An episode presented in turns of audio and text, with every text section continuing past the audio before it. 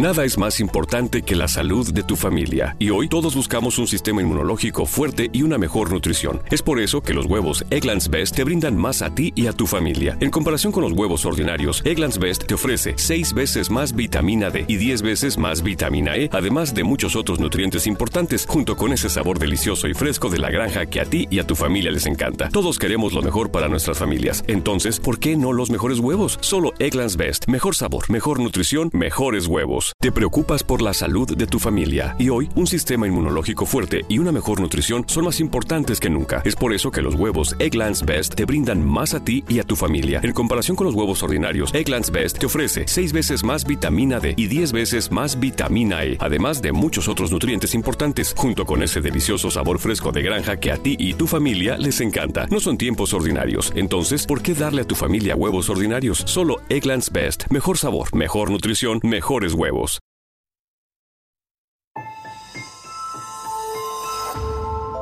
Durante años, se pensó que el Yeti vivía en los Himalayas. ¡Bienvenidos al Himalaya! Hoy, después de una extensiva investigación, sabemos que no es así. El Yeti está en México. Y este es su espacio. Yo, check this out.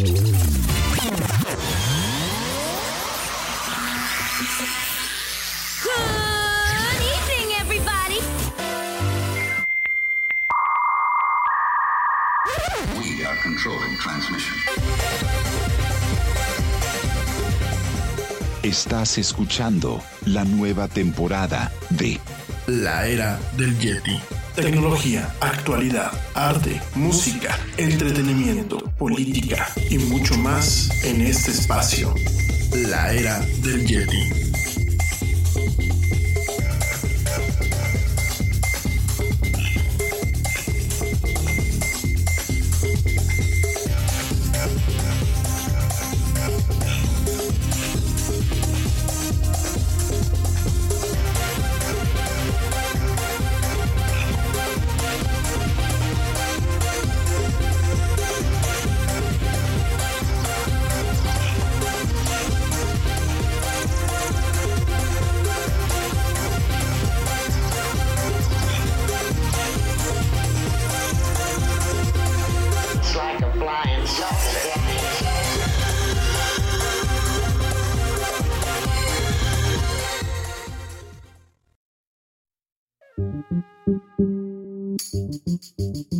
Hola,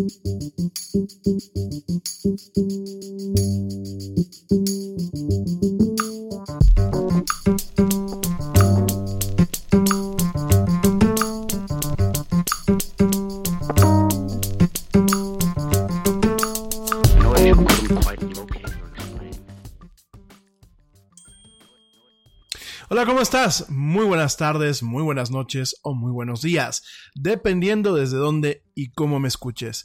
Como siempre, te doy la más cálida, la más cordial y la más sincera las bienvenidas a esto que los expertos ya llaman el programa más de pelos de la radio, esto que se llama la era del Yeti.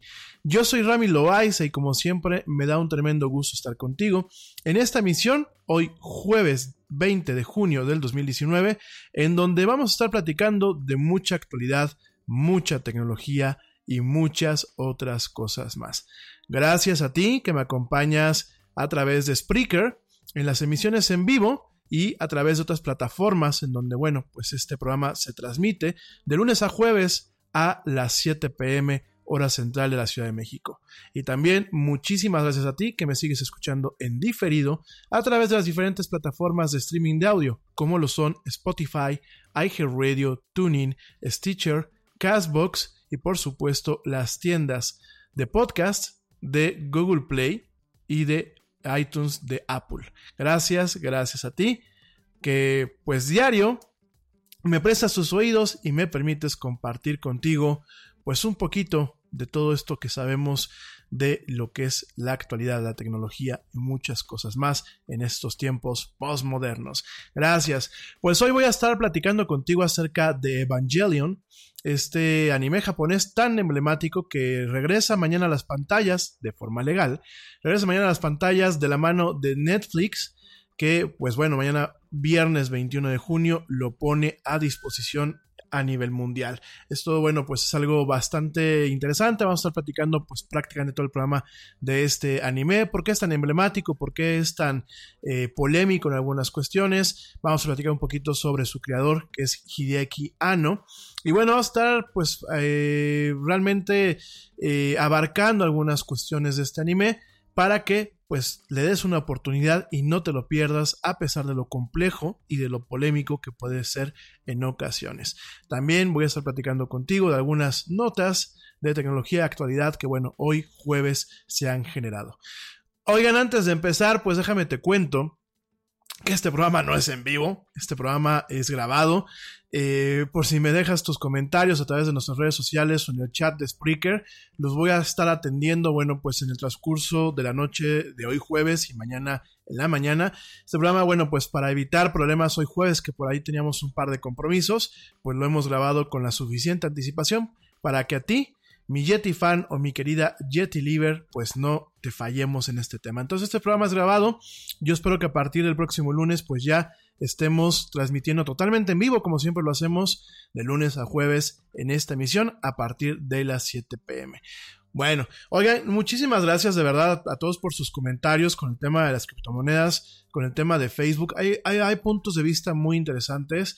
Eh, ya el próximo lunes los platicaré un poquito con más calma de verdad, eh, creo que tenemos ya no el futuro, ya estamos viviendo este presente posmoderno. Definitivamente hay muchas cosas buenas en torno a las criptomonedas. Definitivamente también hay muchas cosas malas. El próximo lunes, bueno, vamos a hacer un pequeño análisis al respecto. Pero me gustan mucho algunos de los comentarios que ustedes me han hecho a lo largo de, estos, de estas horas, en donde, bueno, pues ustedes, eh, a pesar de pues las cuestiones con Facebook y de la mala fama son bastante optimistas. Yo la verdad prefiero guardar mis juicios, prefiero ver cómo va a evolucionar este tema más adelante. Sin embargo, bueno, últimamente lo que estamos viendo pues es una evolución en donde quizás quizás en algún momento ya no dependamos del dinero como lo conocemos actualmente, sino que también tengamos una forma que, em, pues más que dividir a la tierra, pues probablemente la unifique, ¿no? En esto, bueno, pues quiero pensar que a lo mejor en, en unos 20 años, unos 30 años quizás nos topemos con una moneda universal. Quiero pensar, a lo mejor me estoy echando aquí pues un sueño guajiro, como lo decimos aquí en México, o una fantasía, pero bueno, de cualquier forma yo creo que sería bastante interesante tenerlo. Eh, gracias a ustedes por sus comentarios. Rápidamente, pues también quiero aprovechar para eh, saludar a los países, los 10 primeros países de donde pues eh, usualmente me escuchan. Eh, siempre damos aquí el top 10 y creo que ya muchos de ustedes hasta lo piden, así como para ver su país nombrado. Déjenme te platico que bueno, pues en lo que va de esta semana, el top 10 de los países que más nos escuchan es México, en primer lugar, España, segundo lugar, Estados Unidos, tercer lugar, Guatemala, cuarto lugar, Canadá, quinto lugar, Puerto Rico, sexto lugar, Costa Rica, séptimo lugar, Argentina, octavo lugar, Chile, noveno lugar y Colombia, décimo lugar. De verdad me honra muchísimo, muchísimo, muchísimo, muchísimo me honra el que eh, ustedes me escuchen desde estos países y algunos países que no nombro, porque ahorita las estadísticas me las dan eh, el concentrado del top 10, pero usualmente de donde también me escuchan es de Reino Unido, de Alemania, de Francia, de Italia, de eh, Suiza, de Suecia, de Noruega, de Holanda y de Islandia. Gracias de verdad a toda la gente que me escucha alrededor del mundo en este proyecto que es la era del Yeti. También muchísimas gracias a la gente que a partir de este programa pues me empieza a escuchar. Por ahí sé que eh, tengo nueva audiencia, espero que les guste. Y por supuesto les recuerdo que esto es un diálogo y que el programa pues de alguna forma se va adaptando a sus eh, sugerencias, pero también a sus incógnitas, sobre todo en el tema de tecnología y el tema de actualidad. Por lo cual te recuerdo que en mis redes sociales para que entres en contacto conmigo son en Facebook, es eh, la era del Yeti. Te recuerdo, Yeti es con Y al principio y con Y latina al final. La era del Yeti en Facebook, separado. En Twitter estoy como arroba el Yeti oficial. Y en Instagram estoy como arroba la era del Yeti. Todo pegadito. Entonces puedes entrar en contacto conmigo de esas formas. También puedes hacerlo directamente a través de la página en donde estás escuchando el programa actualmente, en el caso de que sea Spreaker, eh, o bien a través de la aplicación de Spreaker. Hay un módulo donde cuando yo no estoy en vivo, te permite dejar comentarios. Entonces, bueno, lo puedes hacer a través de esta página o a través de, este, de esta aplicación. Y eh, cuando estamos en vivo, que pues solamente por esta semana tuvimos este, este par de emisiones eh, en diferido, bueno, cuando estamos en vivo directamente a través de este inciso, se convierte en una parte que dice chat y por ahí me puedes mandar mensajes en tiempo real que usualmente te contesto en el momento. Así que, bueno, gracias a ti por acompañarme y espero que el programa te guste. Bueno, antes de empezar de lleno con la agenda del día de hoy, la agenda de eh, platicar de Evangelion, déjame, te comento que, bueno, pues el Senado norteamericano va a tener una audiencia el próximo mes en torno a definir, definir, pues, eh, qué va a pasar con la iniciativa de la criptomoneda Libra de Facebook, de la que justamente hablamos ayer y antier. Así es, Ayer, eh, ayer miércoles, el comité de bancario del Senado anunció que estaría teniendo una audiencia el próximo mes para preguntarle a algunos testigos acerca de la nueva iniciativa de la criptomoneda de Facebook que se llama Libra.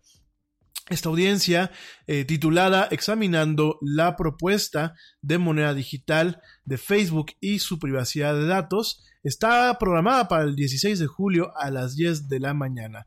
Los planes, bueno, vienen pues muy corto después de que Facebook formalmente anunció su nueva criptomoneda y su ecosistema basado en el blockchain esta semana, ¿no? Em, además de, bueno, los Estados Unidos, como te lo comenté, también el Parlamento Europeo quiere empezar a presionar para hacer investigaciones adecuadas para identificar todos aquellos riesgos potenciales en torno a la privacidad de la gente que, bueno, pues está utilizando este sistema, además de algunos riesgos que puedan llegar a tener los consumidores. Todavía no se sabe quién va a estar testificando, sin embargo, algunas fuentes le han dicho al portal Diverge que eh, el creador o el co-creador de Libra y de Calibra, eh, David Marcus, va a estar pues atendiendo este evento. Por otro lado, el senador Sherrod Brown, eh, un demócrata del estado de Ohio, bueno, pues es la cabeza de este comité y fue uno de los primeros legisladores en preguntar o en cuestionar este nuevo producto de Facebook. Al respecto, lo dijo el día de ayer, eh, Facebook ya es demasiado grande y demasiado poderoso y ha usado todo este poder para explotar los datos e información de los usuarios sin proteger su privacidad.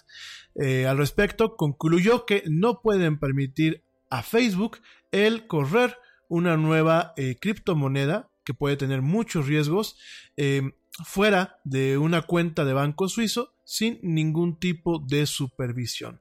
Al respecto estoy llamando a nuestros eh, cuidadores financieros, a nuestros observadores financieros, para escrutinizar este aspecto de forma muy cercana y asegurarse totalmente que los usuarios estén protegidos.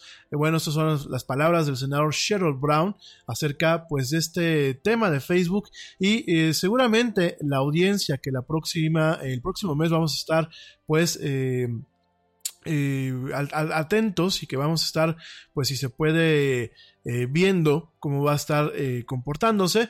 Bueno, pues realmente es interesante de que todavía no nace la criptomoneda de Facebook de forma oficial, todavía no está implementada y ya tiene detractores bastante, bastante importantes. Entonces, bueno, vamos a estar cubriendo ese día, si lo, si lo permiten y lo transmiten al aire, vamos a estar cubriendo este evento que puede realmente redefinir y definir lo que es la moneda electrónica y varias monedas electrónicas, sobre todo pues en estas aras en donde pues Facebook también ya quiere tocar este punto de nuestras vidas que es el comercio y la economía.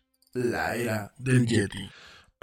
Por otra parte, déjame te cuento que el Reino Unido eh, ha, eh, bueno, pues ha pospuesto de forma indefinida su sistema de verificación de edad para poder acceder a eh, pornografía en línea. Te recuerdo que, bueno, pues este bloqueo del cual platicamos el año pasado, que era para usuarios por debajo de los 18 años, se había planeado de que entrara en funcionamiento el 15 de julio de este año.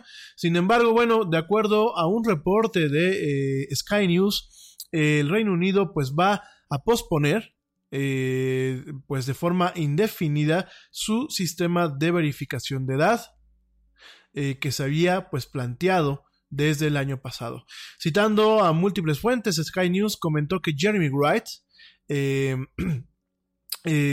la cabeza del departamento para la cultura, lo digital, los medios y los deportes, y que bueno, pues fue el quien se encargó de ver la regulación por parte de este país sobre el Internet, va a anunciar el día de mañana la demora en, eh, en el Parlamento británico.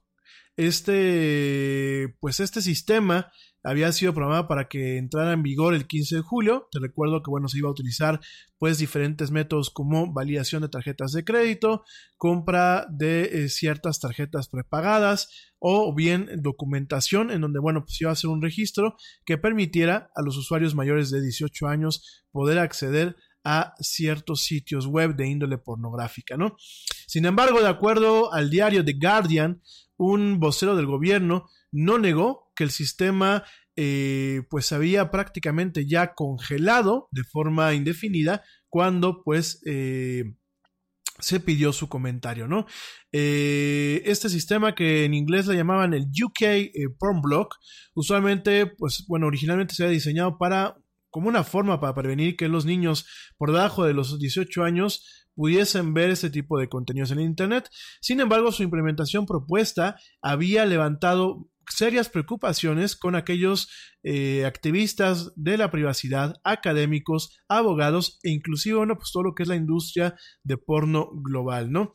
Eh, los críticos pues estaban bastante temerosos de que tal medida pues le diera eh, pues realmente un poder bastante amplio a Mindgeek, eh, pues un conglomerado de eh, casas productoras de cine porno de origen canadiense que había sido pues invitado, fíjense nada más, invitaron los, los, los británicos, invitaron a una empresa canadiense que se dedica al porno a crear y a operar todo lo que era esta tecnología de verificación de edad. Asimismo, bueno, pues siempre hubo preocupaciones de que tal sistema pudiese abrir la puerta a eh, violaciones severas de la privacidad y eh, un potencial de chantaje relacionado al rastreo de los hábitos de consumo de porno y otros contenidos de los ciudadanos británicos, ¿no? Además, pues había habido preocupaciones de, sobre qué tan consistente el sistema iba a ser.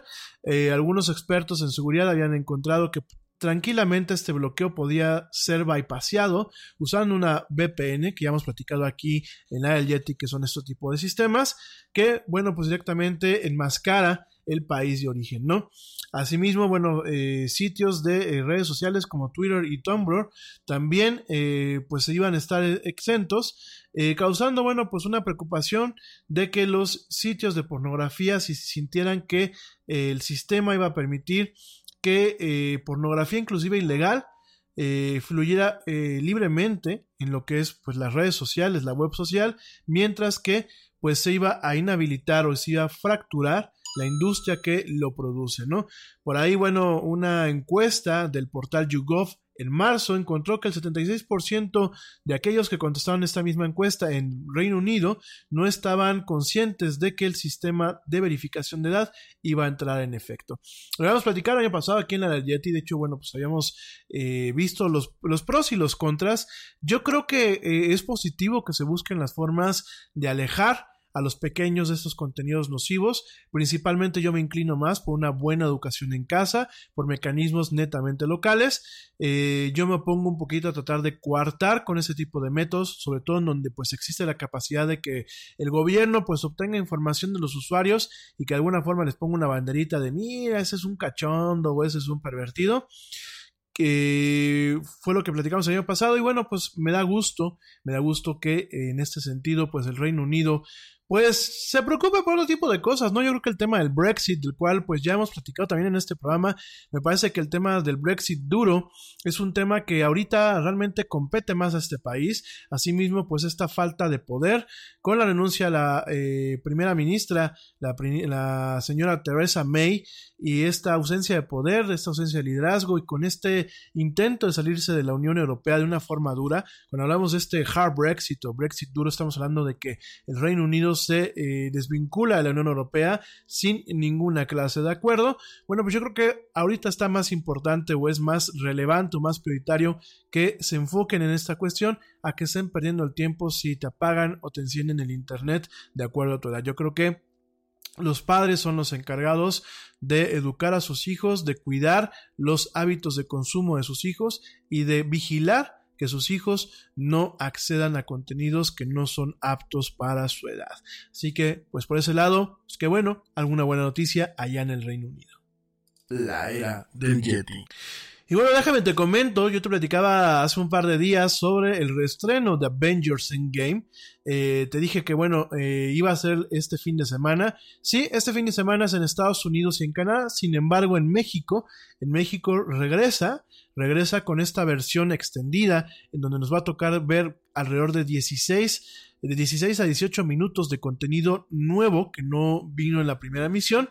Y bueno, esto llega eh, aquí en México el próximo 27 de junio, un poquito antes del estreno de Spider-Man Far From Home, el cual cerrará definitivamente la fase 3 del universo cinemático de Marvel, ¿no?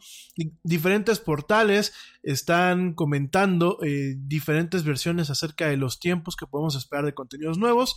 En el caso del portal Forbes, comenta que son 7 nuevos minutos, además acompañado de un nuevo homenaje para Stan Lee. Algunas fuentes, pues, eh, norteamericanas, por ejemplo como el Hollywood Reporter, manejan de que se han agregado 18 minutos en total de escenas que no se habían incluido en la versión original, dejando, bueno, pues prácticamente una película de 3 horas y cachito para poder disfrutar, eh, para poder disfrutarse. Eh, va a haber una escena post créditos, eh, muy al estilo de pues, todas las películas de Marvel, además de un homenaje, un homenaje hacia Stan Lee, ¿no?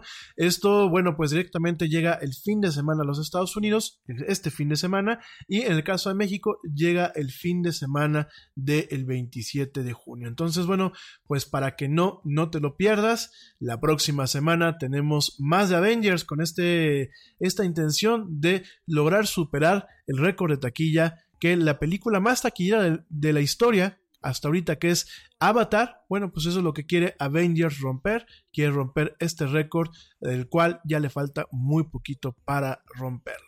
En fin, me voy rapidísimo a un corte comercial, no tardo. Te recuerdo mis redes sociales, facebook.com, diagonal la era del Yeti, o sencillamente búsqueme en Facebook como la era del Yeti. En Twitter estoy como arroba el Yeti oficial y en Instagram estoy como arroba la era del Yeti. No me tardo nada, ya vuelvo. Estás escuchando esto que se llama la era del Yeti.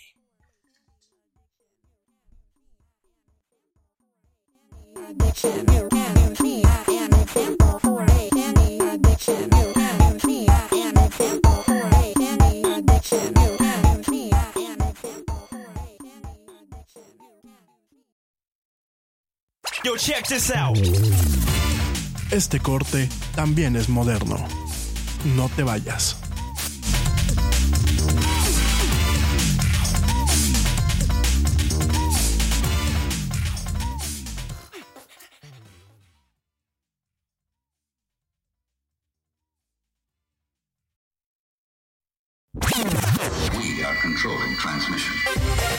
Ya estamos de vuelta. Nada es más importante que la salud de tu familia. Y hoy todos buscamos un sistema inmunológico fuerte y una mejor nutrición. Es por eso que los huevos Egglands Best te brindan más a ti y a tu familia. En comparación con los huevos ordinarios, Egglands Best te ofrece 6 veces más vitamina D y 10 veces más vitamina E, además de muchos otros nutrientes importantes, junto con ese sabor delicioso y fresco de la granja que a ti y a tu familia les encanta. Todos queremos lo mejor para nuestras familias. Entonces, ¿por qué no los mejores huevos? Solo Egglands Best. Mejor sabor, mejor nutrición, mejores huevos. Te preocupas por la salud de tu familia y hoy un sistema inmunológico fuerte y una mejor nutrición son más importantes que nunca. Es por eso que los huevos Egglands Best te brindan más a ti y a tu familia. En comparación con los huevos ordinarios, Egglands Best te ofrece 6 veces más vitamina D y 10 veces más vitamina E, además de muchos otros nutrientes importantes, junto con ese delicioso sabor fresco de granja que a ti y tu familia les encanta. No son tiempos ordinarios, entonces, ¿por qué darle a tu familia huevos ordinarios? Solo Egglands Best. Mejor sabor, mejor nutrición, mejores huevos.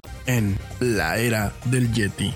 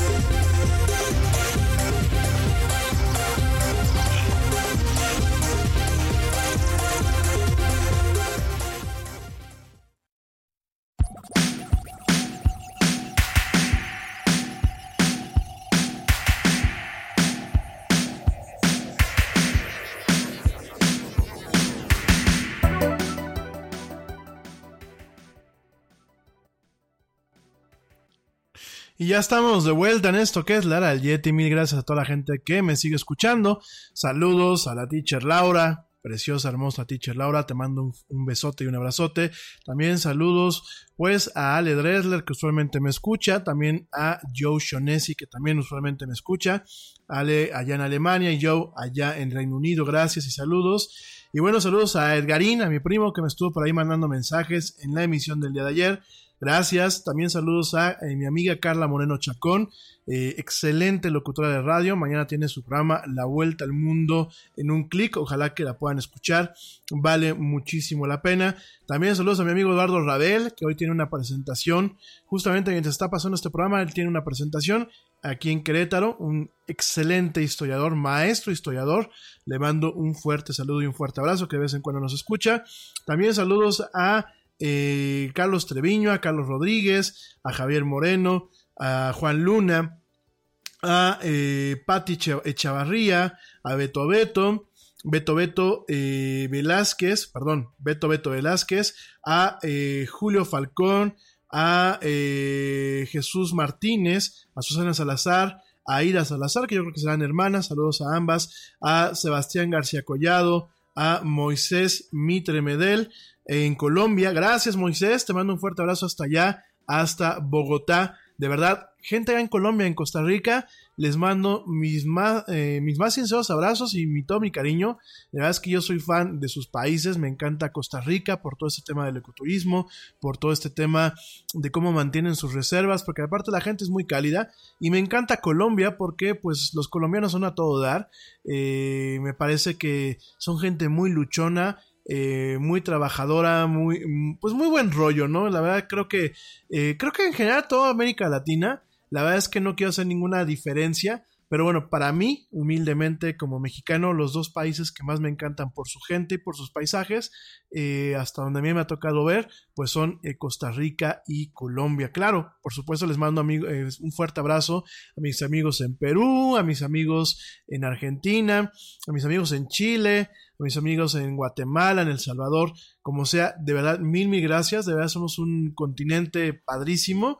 Y bueno, en general somos muy buena gente y pues eh, a, darle, ¿no? Y realmente no quiero que se me malinterprete, pero un fuerte abrazo principalmente a Costa Rica y a Colombia. Bueno, también déjame, eh, mando saludos a eh, Gloria Ramírez, a César Merino, a Hernán Cruz Reyes, a eh, Belén López, que nos escribe desde España. Saludos hasta Belén. Eh, bueno, saludos a Belén hasta España. No me dices aquí de qué parte me estás escuchando, pero bueno, te mando un fuerte saludo hasta allá. A Ale Delgadillo, a Román Sánchez Lomelí, a Juan Carlos del Rosario, a Carlos Valverde, mis saludos, mi querido Charlie Valverde, que pues ayer me dices, oye, ¿dónde, andas? ¿Por qué no me contestas? Pues te digo que el programa no era en vivo. También saludos a Alberto Jordán, a eh, María eh, Rivera Pérez, a Juan Carlos Martínez, a Luis eh, Ruiz Lizárraga, a Tania Ruiz, a Elizabeth Peña, a Rosa Ramírez, a eh, Jesús Orlando eh, Ríos, a Julia Céspedes, a José Luis Ramírez, a Miguel Rincón, a la Chelita Cuántica, saludos a mi amigo Chelita Cuántica, le mando un fuerte abrazo, a Julio César González, a eh, Marco Sacha Martín, a Jesús Robledo, a José Luis Hostos, José Luis Hostos, a Oscar Crame, a Pilar Medina y por último a Juan Carlos Quintero. Muchos Juan Carlos que me escuchan en este programa, de verdad mil gracias. Por supuesto también quiero mandar saludos al equipo honorario de la era del Yeti, que son pues Pablito Marín, que nos acompaña los miércoles en los miércoles populares. También saludos a Ernesto Carbó, que bueno, pues está allá en Argentina y usualmente nos acompañaba aquí con el tema de deportes. Igual él sigue colaborando. Esperemos que a la brevedad se pueda reincorporar. Y saludos a, también a mi buen amigo George de Negre, que constantemente pues nos está mandando retroalimentación y contenidos para, para, para platicar en este programa. De verdad, mil, mil, mil gracias. Oigan, rápidamente déjame te comento que en julio, en julio llegan las siguientes series y contenidos a Netflix. Ya la próxima semana te estaré platicando eh, de otras plataformas de video. Pero bueno, eh, nos llega la nota de lo que llega, de lo que llega a Netflix el próximo mes. Principalmente en series, te comento que llega RuPaul Drag Race temporada 10. Este, este programa medio reality show encabezado por RuPaul, que bueno, pues es la reina del drag queen. También llega Kakegurui temporada 2, el 4 de julio. Kakegurui lo han sacado en dos formatos. Bueno, realmente Kakegurui es un manga, de ahí viene el anime, del cual ya te he platicado, un anime excelente. Eh, a mí en lo personal me gusta mucho, pero también sacaron una versión live action como tipo telenovela, eh, de, tal nombre Kakegurui.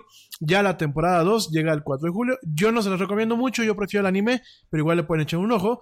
El 4 de julio por fin llega la tercera temporada de Stranger Things. Eh, el 19 de julio llega Juntos hasta la muerte. El, 4, el 19 de julio también llega Queer Eye temporada 4.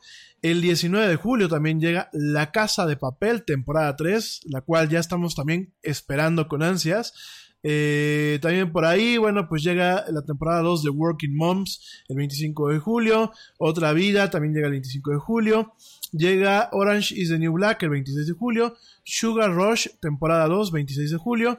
Y en cuanto a películas, pues llega el 1 de julio como si fuera la primera vez. El 1 de julio llega esta, esta obra, a mí, bueno, a mí me gusta mucho esta obra de arte de Requiem por un sueño de este Darren Aronofsky. Llega el 1 de julio. Blade Runner, The Final Cut llega el primero de julio, muy recomendada, ¿eh? vamos a ver el corte que hace este Ridley Scott a eh, Blade Runner. Eh, llega una edición que no había estado disponible en los servicios de streaming, solamente en las ediciones especiales, y ahora llega el 1 de julio Blade Runner The Final Cut, Blade Runner original con Harrison Ford.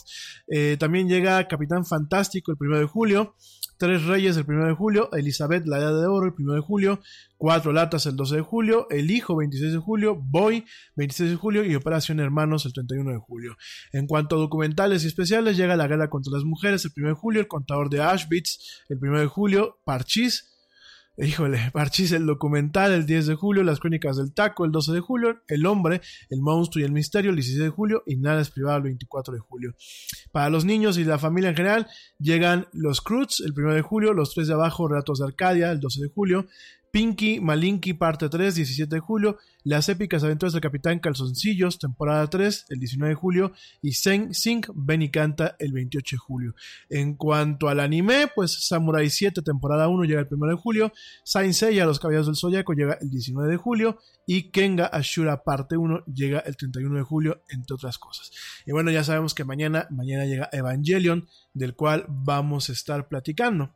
Vamos a estar platicando en unos, en unos minutos más. Oigan, algo que que bueno, yo no, no, eh, no les había comentado y pues es una nota que surgió esta semana, es que con toda la incertidumbre que existe en torno a Huawei y su futuro tras haber sido colocado en la lista negra del Departamento de Comercio, la compañía quiere extender la garantía a sus usuarios en México. Eh, con dicha razón, bueno, Huawei tiene el objetivo de ayudar a que los usuarios cuenten con un mejor respaldo en caso de que tengan un accidente con su smartphone, además de todo esto, ¿no? Eh, esta garantía, bueno, pues es una garantía extendida en donde existe un, pues, el compromiso de que el dispositivo va a funcionar de forma correcta, de que Facebook, Google, Gmail y varios servicios van a estar funcionando de forma correcta, que no van a haber ningún eh, problema con los teléfonos. Y bueno, es una garantía en donde a, la primera falla que exista este en, en, alguna cuestión o inclusive en el teléfono de forma global, fíjense nada más, si tienes alguna falla pasado los 12 meses de la garantía estándar, bueno, pues con esta garantía adicional tendrás otros dos meses sin ningún costo alguno, ¿no? Para que esto aplique, bueno, los usuarios deberán comprar un equipo del 15 de junio al 31 de julio del 2019 y entrar en un sitio el cual les estaré compartiendo el link para registrarse y adquirir esta garantía extendida. Los modelos que eh, participan en esta garantía son el P30 Lite, el Mate 20 Lite, el Nova 3, el P20 Lite, el Y9 2019, el Y7 2019, el P Smart 2019, el P Smart, el i7 2018, i6 2019, i5 2018 y i5 Neo. Eh, me llama la atención que no veo ni por ahí el P30 Pro. No sé, desconozco por qué no aparece. Vamos a checar eh, directamente la nota de prensa. Me llama la atención eh, que no, no aparezca el P30 Pro. Pues no, solamente el P20 Lite, P30 Lite, Mate 20 Lite, Nova 3, eh, Smart 2019, P Smart. Eh, pues qué raro, ¿no? Qué raro que no, no aparece el P30 Pro. Bueno, pues habrá que ver qué, qué, pasa. En fin, pues esta promoción solamente es válida en México. Es un compromiso de alguna forma que, se, que está teniendo Huawei con el usuario mexicano para que no tenga desconfianza, para que realmente pues se anime a comprar estos dispositivos. Estoy checando, nada más por, por, por no quedarme con la duda, estoy checando si el P30 Pro eh, tiene alguna garantía extendida ya incluido. No entiendo por qué la verdad no, eh, pues no viene la garantía para este modelo, que aparte es un modelo bastante, eh, bastante costoso, eh. la verdad no lo entiendo. Nada más déjenme que checar, pues no, fíjense que no. Bueno, pues es que realmente lo están haciendo como para taparle el ojo al macho, como decimos aquí en México. Es una pena que el Huawei eh, P30 Pro no esté incluido en esta garantía extendida. El que sí está es el Huawei P30 normal. Eh, pero bueno, el P30 Pro, que es el más costoso, no viene incluido en esta garantía extendida. Ni hablar, pues, ¿qué le vamos a hacer, verdad? Eh, por aquí hay gente que me sigue diciendo que por que, qué cámara, le, qué teléfono le recomiendo. Miren, eh, yo creo que el tema de los teléfonos ha vuelto un tema muy personal. Si yo apelara a mi instinto de geek, seguramente me por un Samsung o por, como te lo comenté hace unas emisiones, por un OnePlus, un OnePlus eh, 7 Pro. Eh, pero me voy un poquito ahorita con el tema de lo que quiero que funcione bien, del ecosistema en el que principalmente trabajo y de lo que ya tengo pues prácticamente unos años haciendo información y comprando aplicaciones. Yo personalmente me quedo con los iPhones, ¿no? Yo tengo un iPhone 10 que no creo este año cambiar. Quiero ver qué es lo que nos va a traer en septiembre Apple con eh, el evento de los iPhones. Quiero ver que realmente hay una excusa válida para poder cambiar mi teléfono, porque de lo contrario, pues yo creo que intentaré quedarme con el iPhone 10 pues un, un, año o un par de años más. En fin, oigan, eh, bueno, pues rápidamente te comento una última nota antes de irme a un corte y entrar de lleno con el tema de Evangelion. Te comento que por ahí, eh, la empresa Honson, una empresa china Honson, que es la que se encarga de hacer algunos accesorios, pues publicó imágenes que revelan, pues una, aparentemente una Nintendo Switch eh, bastante diferente a la que actualmente conocemos. Aquí, eh, aparentemente en una publicación, muestra 11 productos diferentes que incluyen una variedad de bolsas, estuches, estuches rígidos y un protector de pantalla. Todos esos accesorios para algo que le conocen como la Nintendo Switch Mini. Eh, actualmente, bueno, en el sitio web de Honson, eh, pues aparecen como agotados. Obviamente, pues no están eh, a la venta todavía porque no ha salido este handheld. Pero aparentemente, bueno, en las pantallas, en estas fotos, aparece la Nintendo Switch Mini, que básicamente tiene el mismo diseño que el actual Nintendo Switch, pero su principal diferencia es que los controles laterales o los Joy-Cons, estos controles que cuando tú los quitas, conectas esta consola a su dock y los puedes convertir en un control adicional, bueno, pues los controles laterales o Joy-Con no pueden desprenderse de la consola, es decir, que su tamaño será mucho más reducido a la actual consola de Nintendo, por eso se llamará mini, y que no tendrá controles removibles, ¿no? Eh, Vamos a ver, vamos a ver si realmente en poco tiempo Nintendo hará oficial este producto. Sencillamente, bueno, pues Honson está haciendo algo a lo mejor para un tema pirata o bueno, ya sabemos que los chinos se, se vanaglorian en hacer ese tipo de cosas, de violar pues lo que es directamente la propiedad intelectual y a lo mejor este Nintendo Switch Mini pues quizás sea un render, quizás sea alguna suposición, quizás lo hicieron para traer publicidad o bien pues directamente eh, sea eh, pues alguna cuestión falsa, ¿no? Eh, en este caso varios medios comentan que Honson pues eh, ha, hecho estas imágenes y eh, pues son información secreta que está esperando a que Nintendo oficialmente confirme el sistema antes de poner pues este tipo de artículos en producción, ¿no? Eh, también comenta que Conson en aquel momento ajustará el modelo para asegurarse de que realmente encaje con la consola, ¿no? diferentes medios pues han, han contactado a eh, pues realmente a Nintendo y hasta la fecha no hay ninguna ninguna ningún comentario por parte de Nintendo que realmente hable de que esta posible consola pues exista, ¿no? Habrá que verlo, probablemente sí se pueda lanzar ya hacia finales de este año, sobre todo para aprovechar la temporada navideña. El diseño es bastante interesante, pero obviamente, ¿qué es lo que se pierde? Seguramente será una consola más económica, más compacta, pero lo que se pierde es la capacidad de quitar los dos controles y utilizarla eh, conectada a un dock para poder jugar con ella. En fin, ya platicaremos de estos temas y más conforme vayamos conociendo más del tema. En fin, mi gente, me voy rapidísimo a un corte, a un corte comercial. Regresando, vamos a platicar de Evangelion largo y tendido en este jueves, jueves general, en esto que es la era del Yeti. No me tardo nada, ya, ya vuelvo.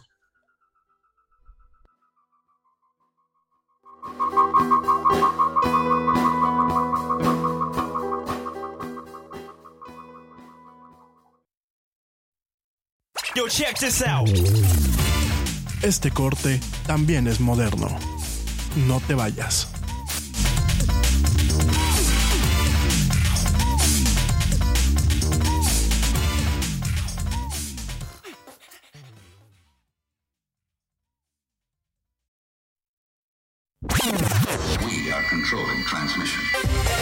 Ya estamos de vuelta en la era del Yeti. Nada es más importante que la salud de tu familia, y hoy todos buscamos un sistema inmunológico fuerte y una mejor nutrición. Es por eso que los huevos Egglands Best te brindan más a ti y a tu familia. En comparación con los huevos ordinarios, Egglands Best te ofrece 6 veces más vitamina D y 10 veces más vitamina E, además de muchos otros nutrientes importantes, junto con ese sabor delicioso y fresco de la granja que a ti y a tu familia les encanta. Todos queremos lo mejor para nuestras familias. Entonces, ¿por qué no los mejores huevos? Solo Egglands Best. Mejor sabor, mejor nutrición, mejores huevos. Nada es más importante que la salud de tu familia, y hoy todos buscamos un sistema inmunológico fuerte y una mejor nutrición. Es por eso que los huevos Egglands Best te brindan más a ti y a tu familia. En comparación con los huevos ordinarios, Egglands Best te ofrece 6 veces más vitamina D y 10 veces más vitamina E, además de muchos otros nutrientes importantes, junto con ese sabor delicioso y fresco de la granja que a ti y a tu familia les encanta. Todos queremos lo mejor para nuestras familias. Entonces, ¿por qué no los mejores huevos? Solo Egglands Best. Mejor sabor, mejor nutrición, mejores huevos. Reus.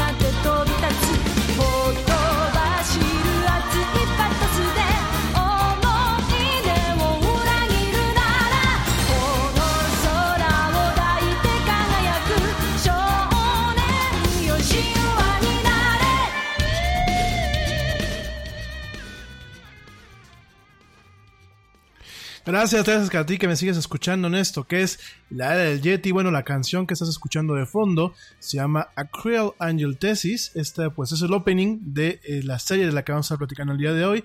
Esta que se llama Evangelion, o el nombre formal que es Neon Genesis Evangelion. Esta canción, pues, bueno, originalmente fue cantada por Yoko Takahashi, una importante eh, cantante, una importante cantante allá en lo que es eh, Japón. Eh, originalmente, bueno, eh, vamos a platicar un poquito de quién es Hideaki vamos a platicar lo que representa, pues directamente lo que es Evangelion, pero es muy curioso porque originalmente el director y el creador de Evangelion quería utilizar una pieza de música clásica como su opening, como su entrada, sin embargo, bueno, pues con una preocupación de que esto pudiese confundir a lo que es pues eh, la gente que iba a estar viendo este anime, la decisión se hizo para que se utilizara pues una canción, una canción que corresponde al género del J-pop, en donde bueno pues escuchamos esta pieza, esta pieza originalmente cantada por Yoko Takahashi. En ese sentido, bueno, la letrista, eh, bueno, la, compositora Oikawa Neko, eh, se le comisionó para escribir la canción y que eh, realmente ella completó lo que es la letra de la canción en dos horas eh, leyendo lo que es la, propuesta de la idea para el anime y viendo algunos clips incompletos de los primeros dos episodios de este de esta serie, de esta emblemática serie, viéndolas en modo rápido, ¿no? A ella se le eh, instrucciones específicas por el productor para hacer las palabras lo más sofisticadas y filosóficas posibles, ¿no? Inclusive, bueno, pues por ahí ella revela que tuvo inspiración del título del manga, eh, de un manga que ya existe que se llama A Cruel God Reigns, ¿no? La producción de la canción, bueno, en su momento pues fue eh, llevada a cabo por Toshimichi Otsuki de la disquera japonesa King Records. Y bueno, originalmente la canción incluía un coro, un coro masculino. Sin embargo, bueno, pues eh, Hideaki Anno, el director y creador de Evangelion, hizo un corte a esta parte para enfatizar el aspecto materno de la serie, del cual, pues, ahorita te voy a platicar de dónde viene este, este aspecto materno, ¿no? Eh, es una, una canción sumamente emblemática, una, una, canción sumamente compleja, con una letra, pues, bastante. Eh, bastante pesada. La traducción al inglés y otros idiomas, pues, es una. Una, una letra un tanto desgarradora, al, al igual que el anime. El anime, como lo te lo voy a platicar ahorita, eh, no te voy a hacer spoilers, pero el anime es un anime muy complejo, es un anime que va más allá del Gundam. Este Gundam pues es el, eh, robot típico del anime mecha eh, de Japón. De hecho, bueno, pues hay que recordar que estos famosos Gundam, que es este robot eh, con los ojos verdes y de colores azules, blancos y rojos, pues eh, Gundam como tal, que ya platicamos de esto en algún momento aquí en, en la era del Yeti, pues es, un robot más que nada diseñado para el tema de la guerra, ¿no? Y en el caso de, eh, pues en el caso de directamente de lo que es Evangelion, pues Evangelion rompe un poquito con el género del mecha y lo vuelve un poco más, más, más, más completa, ¿no? Entonces, eh, ya lo vamos a platicar ahorita en unos minutos más en, este, en esta emisión. Y bueno, realmente eh, vale la pena, vale la pena que aunque tú no seas un fan del anime, en general, vale la pena que le des la oportunidad a este anime por todo lo que representa y por todo lo que te voy a platicar en unos, en unos minutos más. Déjame eh, rápidamente, bueno, pues eh, quiero mandar muy, muy rápidamente, saludos, que dicen que luego no, no saludos, saludos a, a Lu Chávez, saludos a Margie de la Huerta, que luego también me escuchan, mil, mil gracias. Perdón, Siempre que voy a mandar saludos me, me, empieza a picar la garganta, espérenme. Y saludos. Es que aparte siempre que salgo corte, prepa- según yo preparo aquí mi Messenger y se refresca la pantalla del navegador y bueno, ya se me mueven aquí los contactos. Rápidamente también quiero mandar saludos eh, a... eh, bueno, saludos a eh, Juan Prieto, a Miguel Pérez Caram, a César García y a Patricia de Madrigal. Gracias, gracias a ustedes por escucharme. Es un verdadero privilegio pues que me acompañen en esta aventura acústica que es la era del Yeti. Bueno, Evangelion, déjame te cuento eh, primeramente un poquito mi experiencia. Es una serie que originalmente salió en 1995. Es una serie que ya es viejita. Aquí en México realmente tuvimos pues poquito tiempo para poderla ver y solamente la pudimos ver a través de la televisión eh, de paga. Eh, el anime, esta pieza ha sido tan eh, tan polémica en muchos aspectos que durante mucho tiempo hubieron empresas de televisión abierta que no quisieron comprar los derechos para transmitirla.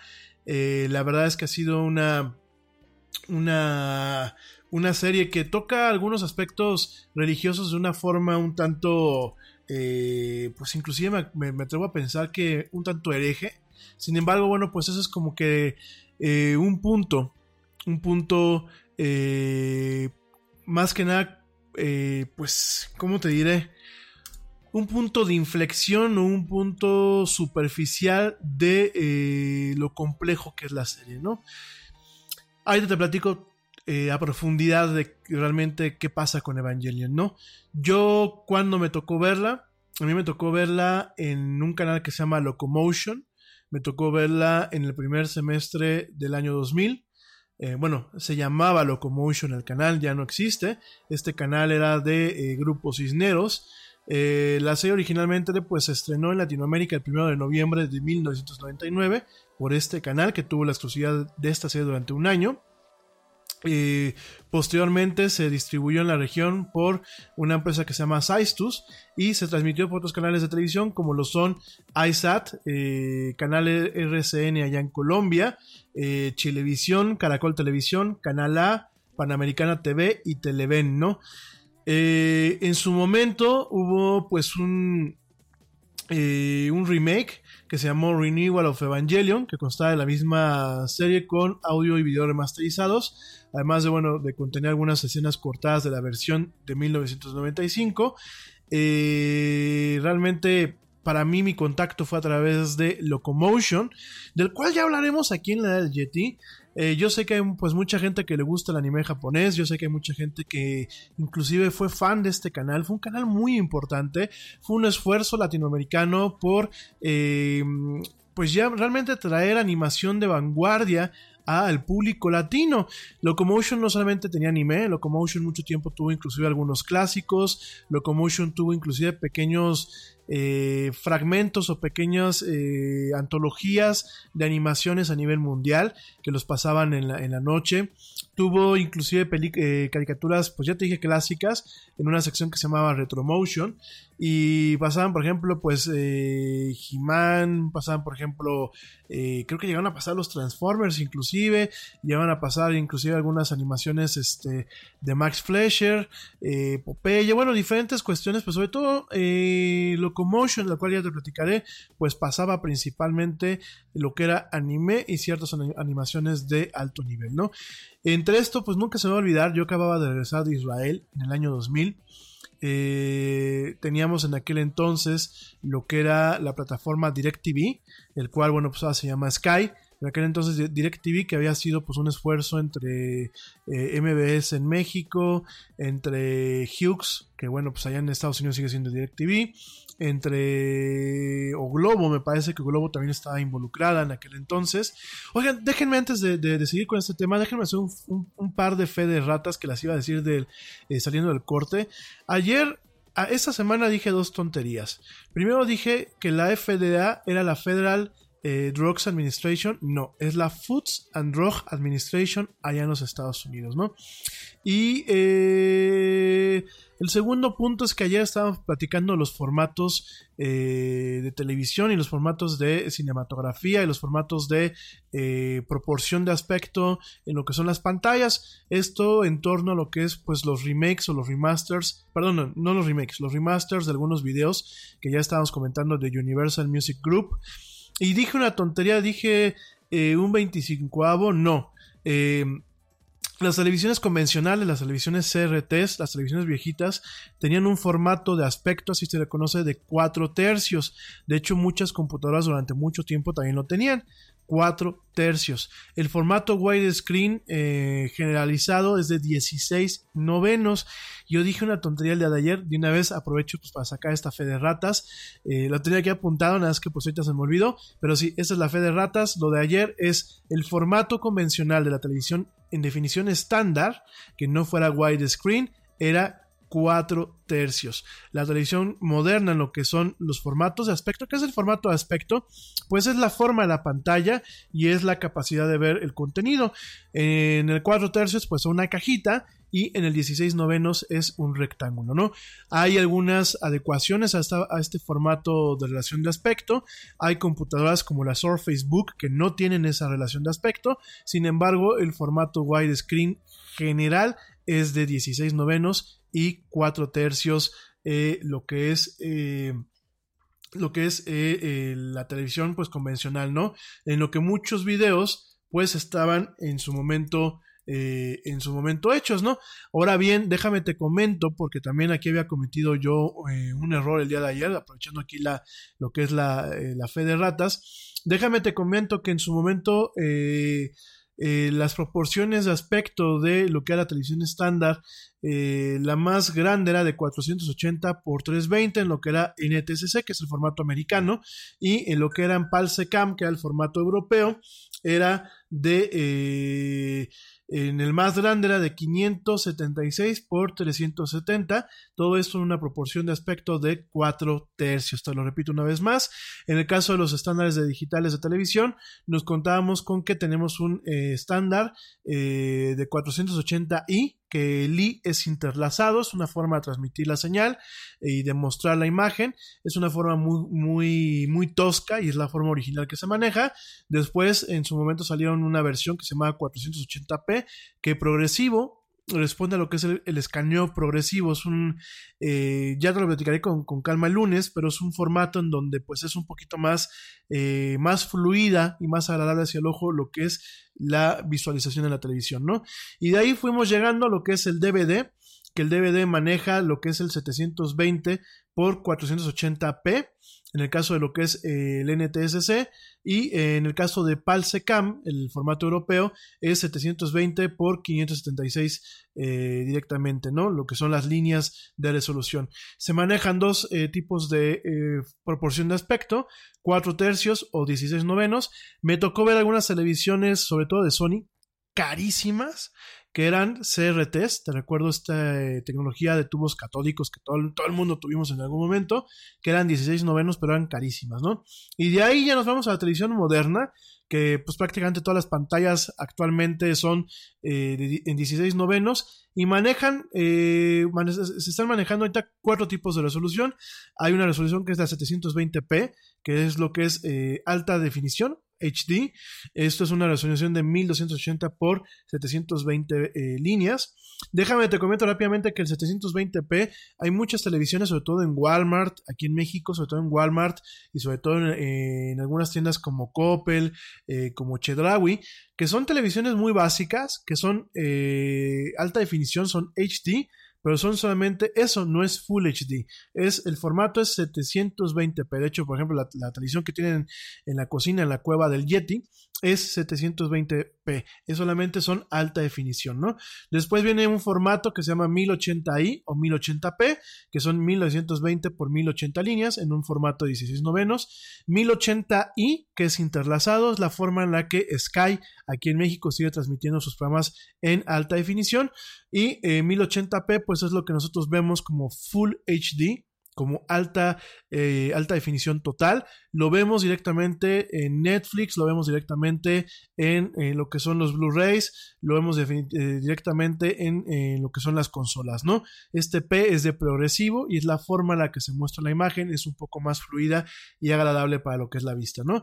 Y de ahí, pues ya nos vamos a dos estándares, nos vamos principalmente al 2K, que es 2160p en progresivo, eh, ya se le considera como ultra alta definición, eh, estamos hablando de, 300 de 3840 líneas por, dos- por 2160 líneas y estamos hablando ya de lo que es el 4K o ultra alta definición, que es 4320p, que son 7680 líneas por 4320 líneas, ¿no? Todo esto en 16 novenos.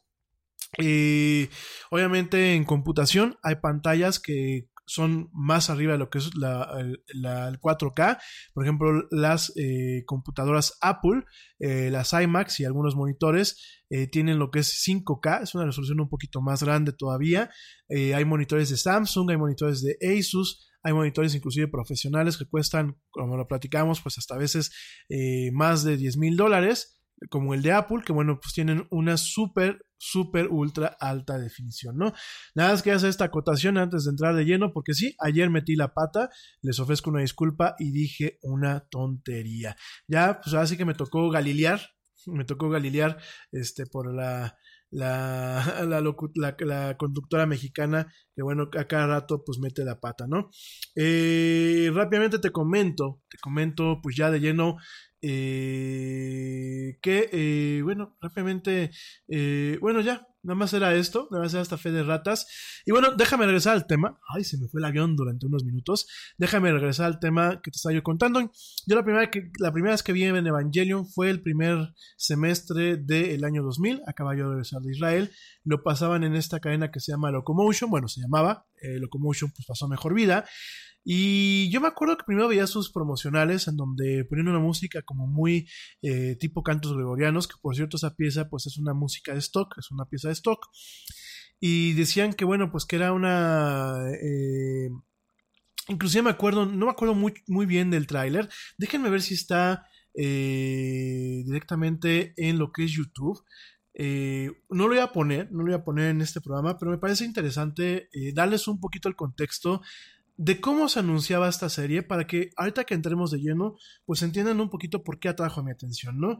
Eh, déjenme, eh, lo cargo, Evangelion, Locomotion, eh, trailer latino, acá está. A mí me impactaba muchísimo cuando lo escuchaba. Sí, miren, acá está, déjenme, déjenme lo pongo. Y, y me impactaba muchísimo porque aparte era, eh, yo, pues a ver, ya está en una temporada, digo, quiero comentarles un poquito, en una temporada en la que yo eh, llegué yo de Israel de viaje, no pude entrar a la universidad, eh, traía un poco un relajo en mi vida, digo, eh, así que a, pie de página les comento esto, y llego y de pronto un día le voy cambiando a este canal que yo no lo conocía, yo no sabía que era Locomotion, le voy cambiando y me topo, me topo con este, con este programa, ¿no? Con este tráiler que ahorita te voy a poner, un tráiler que a mí me, pues sí, no lo, no lo voy a negar, en su momento yo dije, wow, ¿de qué va, no? Y de hecho, era, era, déjenme se los pongo para que pues, pues ustedes imagínense un chavo de eh, 10 y 19 años, pues digo, ya no estaba yo ni, ni tan jovencito, pero tampoco estaba tan madurito, se los voy a poner para que escuchen realmente cuál era la premisa para ver esta serie de anime. Esto fue de 1999 en lo que era el canal Locomotion, del cual ya platicaremos en su momento, este canal de Grupo Cisneros. Déjame te lo pongo y acá está. Así empezaba.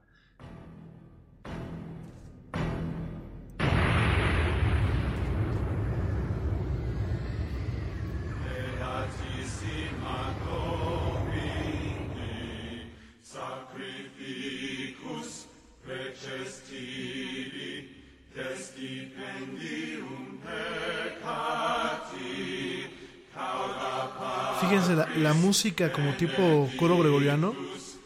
Y aparte, digo, no lo puedo platicar ahorita, o sea, no lo puedo describir exactamente, pero las imágenes eran, eran bastante impactantes, ¿eh? además de unos textos que te, te voy a leer.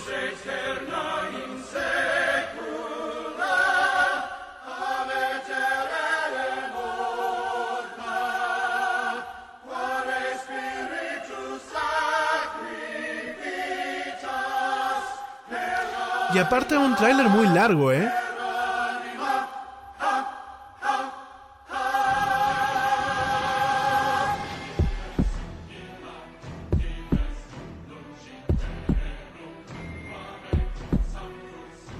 Una propaganda tremenda. Este lo pasaban a cada rato, dos minutos de comercial para anunciar una serie. La serie de animación japonesa que ha explotado la duda mística de la civilización occidental. El hombre es una obra de Dios. ¿O es este un producto del hombre? Entre el suspenso y la seducción, la acción y la comedia, surge el drama de la batalla entre la devoción a Dios y el culto al hombre. Locomotion presenta Evangelio. Mientras Dios se quede en su cielo, todo en la tierra estará bien.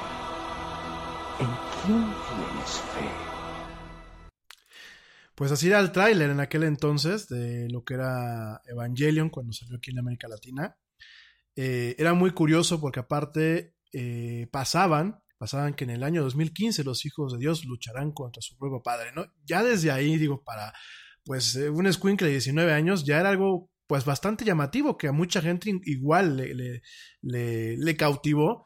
Otra parte que ponían en el texto, que aparte lo ponían en español y lo ponían en portugués, decía, la ira del Creador sembrará los campos de terror absoluto a través de su ejército de ángeles, ¿no? Y, tú, pues por ahí ya pensabas que era un tema bastante hereje, bastante blasfemo. De hecho, en su momento eh, quizás no hubo la conmoción que se podía esperar porque no lo pasaban en televisión a pie, abierta, eran en televisión de paga y aparte lo pasaban a una hora. Yo me acuerdo que Evangelion me, pasa que, me parece que lo pasaban cerca de las nueve y media, 10 de la noche, ¿no? Y luego, por ejemplo, ponían, y si no son derrotados, no habrá más futuro, no quedará más tiempo, ¿no? Entonces, esto juntado con algunas escenas de lo que era la serie, luego pasan a una parte que dice, para conquistar el poder divino, el ego humano deberá controlar el poder de la tecnología, ¿no? No, pues ya, y empiezas a ver robots, y empiezas a ver un tema de explosiones, y empiezas a ver cosas de que solo el instinto puro de los elegidos tendrá el alma para luchar, ¿no? No, pues ya estabas tú y veías a, a tres niños, porque realmente en Evangelion los protagonistas son tres niños, y veías ahí robots, y veías ahí seres un tanto raros, veías ciertos iconos religiosos, y de pronto veías esta voz en donde, bueno, pues prácticamente te invitaban a, entender lo que era la, lo que era la, la- serie como tal. Eh, realmente, pues sí, a muchos nos llamó la atención, a muchos directamente nos hizo pues cuestionarnos qué era lo que estaban pasando, ¿no? Sobre todo porque pues era un anime que en su momento, lo sigue siendo y como te lo voy a platicar, es un anime que, que- rompió muchos paradigmas, inclusive en el mismo Japón rompió muchos paradigmas, y pues yo me acuerdo que pues por ahí empecé, ¿no? Eh, y, me, y me acuerdo que llegaba la hora y te ponían una advertencia al principio de advertencia, este programa es solo para adultos, ¿no? Y tú decías, pero si es un canal de caricaturas, ¿cómo va a ser un, un programa solamente para adultos, ¿no? Y ¡zas! te ponían lo que era Evangelion, ¿no? Y empezaba con el, eh, la pieza que te puse al principio de este segmento, que se llama Acryl Amniotesis, y yo me acuerdo que lo agarré creo que por el segundo o tercer capítulo y no sé qué pasaba, ¿no? Pero todo era con un tema de misterio, había sci-fi, había pues había un cuate muy oscuro, que ya te platicaré él, que es el papá de uno de los protagonistas. Habían diferentes cosas que tú decías, pero ¿qué está pasando, no? Y conforme ibas avanzando y te ibas dando eh, color de diferentes cosas y te veías el tema, sí, del icono, de los iconos religiosos, pero aparte entendías la verdadera naturaleza de lo que eran los Evangelions, que son los robots que aparecen en esta serie, que no son precisamente robots, y te vas dando cuenta de todo lo que está dentro de la serie, y vas llegando a los últimos capítulos, que los últimos dos capítulos, como te voy a platicar, son capítulos que eh, al principio te dices, ¿qué pasó, no? ¿Qué me fumé? ¿Qué, qué, qué tráiler me pasó encima? Y cuando empiezas a investigar te vas dan- dando cuenta que Evangelion es solamente más que una caricatura, es la forma de expresarse del director eh, y creador de la serie, como te lo voy a platicar ahorita en, en unos instantes, y es algo que en su momento a mí me acuerdo que pues no, no te voy a decir que me cambió, porque no vamos a llegar a esos extremos. No voy a decir que, oh, sí, vi La Rosa de Guadalupe y me cambió. Oh, vi Mujer Casos de la Vida Real. O vi a la Doctora Apolo y me cambió. No, por supuesto que no. Pero sí me tocó ver un poco, eh, eh, eh, me impactó muchísimo realmente la forma en la que los japoneses manejan el anime. Por más over the top que pueda ser, por más exagerado que pueda ser, muchas veces lo manejan como una obra de arte o lo manejan como una forma de expresión que va más allá de los iconos que uno pueda ver en la superficie. Sí, robots, sí, niños, sí, muchos colores, muchas explosiones. Sin embargo, realmente Evangelion es una obra personal para Hideaki Anno, que es quien lo hizo, y es algo que realmente fue creado de otakus de fans de y japoneses que pues les cuesta trabajo la interacción social para fans para otakus, realmente es una serie hecha de otakus para otakus, ¿no? Ya platicaremos en su momento qué es un otaku, ¿no? Entonces yo me acuerdo, pues así, yo me fumé toda la serie, me la fumé el primer run, te recuerdo que en aquel entonces pues no teníamos el internet que tenemos ahorita, no, no existía la facilidad de, ah, pues voy a checar en, en, Netflix, ¿no? Y pues si me tengo que repetir 20 veces un capítulo, pues lo repito, ¿no? O lo voy a grabar, ¿no? Como actualmente plataformas como Sky HD o allá en Estados Unidos, la gente que escucha en Estados Unidos, Direct, eh, direct eh, Dish o Direct TV, las partes que tienen su grabador, pues tú grababas los capítulos o los dejabas programados y ya, ¿no?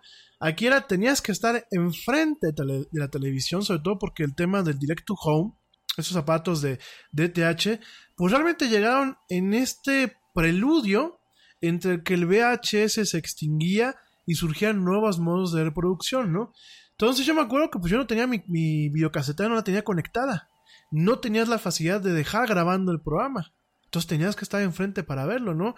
Y me acuerdo que me chuté los dos, eh, los dos runs que, creo que fueron eh, casi tres o cuatro meses, en donde me tuve que chutar el terminar de donde yo lo empecé a ver, volverlo a ver desde el principio, porque no lo había visto desde el principio, y volver a verlo una vez más. Porque me acuerdo que llegué al final de la, de la serie y dije, no entiendo, ¿qué pasó?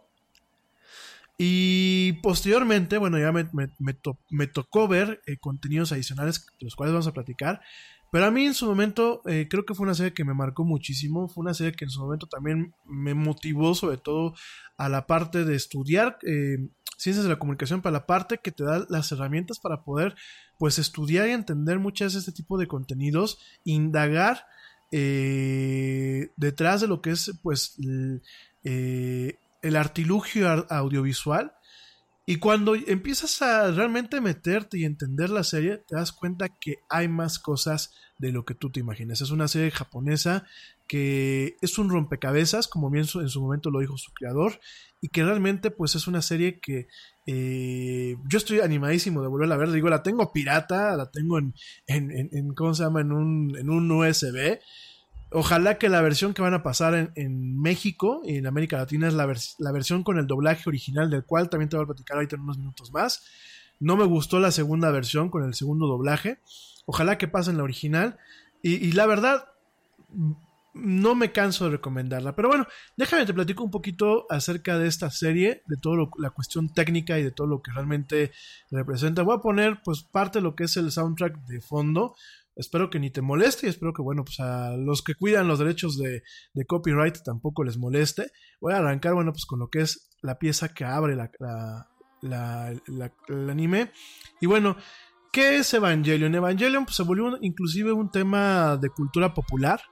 Ya no solamente es un tema de anime, ya no solamente es un tema de ciencia ficción, se volvió un tema de cultura popular. Allá en Japón, bueno, pues hay, hay trenes bala, que pues directamente tienen características de lo que es este, estos Evangelions. Hay estatuas de los Evas en algunos, en algunos parques. Inclusive, bueno, eh, hubo en lo que es el Parque de Estudios Universal allá en Japón, hubo varias atracciones relacionadas a Evangelion. Eh, hay termos en forma de Evangelion, hay cosplay de Evangelion, inclusive hay arte de alto nivel eh, relacionado a Evangelion, hay cafeterías de Evangelion, hay libros, hay merchandising, bueno, inclusive hay, eh, llegó a haber hace algunos años, no me recuerdo en qué universidad eh, norteamericana, inclusive llegó a haber pues una pequeña materia que se encargó de tratar de, entender lo que era la serie desde diferentes ángulos, ¿no? ¿Por qué? Porque Evangelion, como te voy a platicar, tiene mucha carga psicológica, tiene muchas cuestiones freudianas y también eh, jungianas, ¿no? Inclusive por ahí eh, eh, entran tan de lleno en algunas cuestiones de filosofía eh, con algunas premisas de Kierkegaard, de Kant, o sea, realmente es una serie bastante, bastante compleja e inclusive durante mucho tiempo hubo la intención por parte de Hollywood, que qué bueno que no lo hicieron y esperemos que jamás lo hagan, de hacer un remake en live action, es decir, una película eh, totalmente con Evangelion, ¿no? Eh, han pasado ya casi 20 años, sin embargo, eh, realmente no existe un consenso general de cómo Evangelion terminó. Es una serie que simultáneamente es muy comercial, pero al mismo tiempo es plenamente inaccesible. Fíjense nada más esta, esta paradoja. Uno puede pensar que, bueno, el anime es muy fácil, ¿no? El anime es para niños, o el anime, pues es, eh, es para, para, para mentes sosas en ocasiones, ¿no? Sin embargo, nos topamos con este tipo de anime que realmente son historias de ciencia ficción que utilizan la animación como un medio. Al igual que, por ejemplo, pues una película como Avatar, de la cual te platicaba yo en el fragmento anterior, pues utiliza la animación en 3D como una forma de contar una historia, pues muchas piezas japonesas de gran, de gran renombre y de alto nivel utilizan el, el tema de la animación como una forma de expresión, como una plataforma. Inclusive hay demasiadas producciones de anime que no van dirigidas a los niños y que no van con un tema sencillo, ¿no? Y en este caso, pues Evangelion tiene eso, es una serie muy comercial, muy icónica en Japón, una serie que, bueno, eh, tiene este tema de cultura popular, tan así que, pues te lo repito, hay hoteles, hay trenes bala, de hecho hay un tren bala con una línea especial que pues todo por dentro y por fuera parece un Evangelion, pero realmente es una serie que es comercial y al mismo tiempo por las implicaciones filosóficas y por el manejo que en algún momento hace de los temas y los contenidos se vuelve inaccesible, ¿no? Eh, es muy curioso porque, bueno, eh, depende a quién le preguntes que ha visto Evangelion, qué opina de la serie o qué opina realmente del final de la serie. Hay gente que piensa que, bueno, pues el final era directamente robots contra kaijus. ¿Qué es un kaiju? Un kaiju directamente, pues es eh, los monstruos tipo Godzilla. De hecho, pues en Evangelion nos toca ver monstruos tipo, no, no Godzilla, eh, monstruos que se les conocen como ángeles. Fíjense nada más como parte de la premisa, ¿eh? En Evangelion, para empezar, los enemigos son los ángeles. Y cualquiera que me pueda estar escuchando va a decir, oye, esto ya tiene un tema profano. Pues sí. Los ángeles, bueno, en el caso de Evangelion son seres muy similares a los humanos, obviamente en, tamaños gigantes. Son similares porque tienen ciertos componentes eh, que se encuentran en la raza humana. Sin embargo, eh, en el caso de Evangelion se maneja que los ángeles pues provienen de la misma fuente, pero tomaron una decisión diferente en donde son seres de pura energía. Y cada ángel es una cosa totalmente diferente. Porque mientras tú, en el tema del Kaiju normal, en el tema, por ejemplo, de las películas de Ultraman o las, series de Ultraman o eh, de Power Rangers, ese tipo de cosas, tú esperas al clásico Kaiju, que en ocasiones pues es un disfraz mal hecho, que puede ser un Godzilla, que puede ser un Mothma, que es esta como polilla gigante, que puede ser Mechagodzilla, que pueden ser, bueno, estos monstruos, King Kong, todo este tipo de cuestiones. En el caso de Evangelion, sí, los primeros ángeles de pronto pues son antropomórficos, ¿no? Pero conforme va avanzando la serie nos topamos que los ángeles pierden una forma antropomórfica y representan diferentes cosas. Llega un momento en que, por ejemplo, nos topamos con un ángel, creo que es el cuarto o el quinto ángel, que es un rombo, es como si fuera un diamante, ¿no? Y es un diamante que tiene aparte un cañón de partículas, con el cual, bueno, pues ponen una premisa para saber cómo se le va a atacar, ¿no? Eh, más adelante, en lo que es la serie original, hay un ángel que lo que se ve es, eh, es un ángel cuántico. Fíjense nada más eh, la ficción como llega. Es un ángel cuántico en donde la parte que se ve es su sombra. Y realmente el cuerpo del ángel existe pues por debajo de lo, de lo, que es la sombra. En la parte que de alguna forma se está devorando la ciudad futurista en donde se lleva a cabo la acción. Y es un viaje, porque en algún momento captura al principal Evangelion y al protagonista, y viene un tema psicológico en donde pues el personaje es el que logra salir del ángel después de tener un tema introspectivo, en donde pues se da cuenta de lo cruda de su infancia y de los traumas que él tiene. Y ya me vas a decir, oye, güey, ¿que no estabas hablando de robots y de ángeles? Hot flashes, irritability, intimate dryness, even unsatisfying sex. Hi, I'm Dr. Alyssa Dweck, a board certified OBGYN who has spent over 20 years helping women just like you safely find relief from these very natural symptoms without having to resort to hormones. To help my patients feel their best, I recommend products from Bonafide Health. Bonafide is a women's health company dedicated to providing women with non hormonal and clinically validated products that work. Bonafide provides safe and effective solutions to manage a range of menopausal, sexual health, and PMS related symptoms. That's why I recommend Bonafide products to my patients every day. In fact, I am also a Bonafide medical advisor.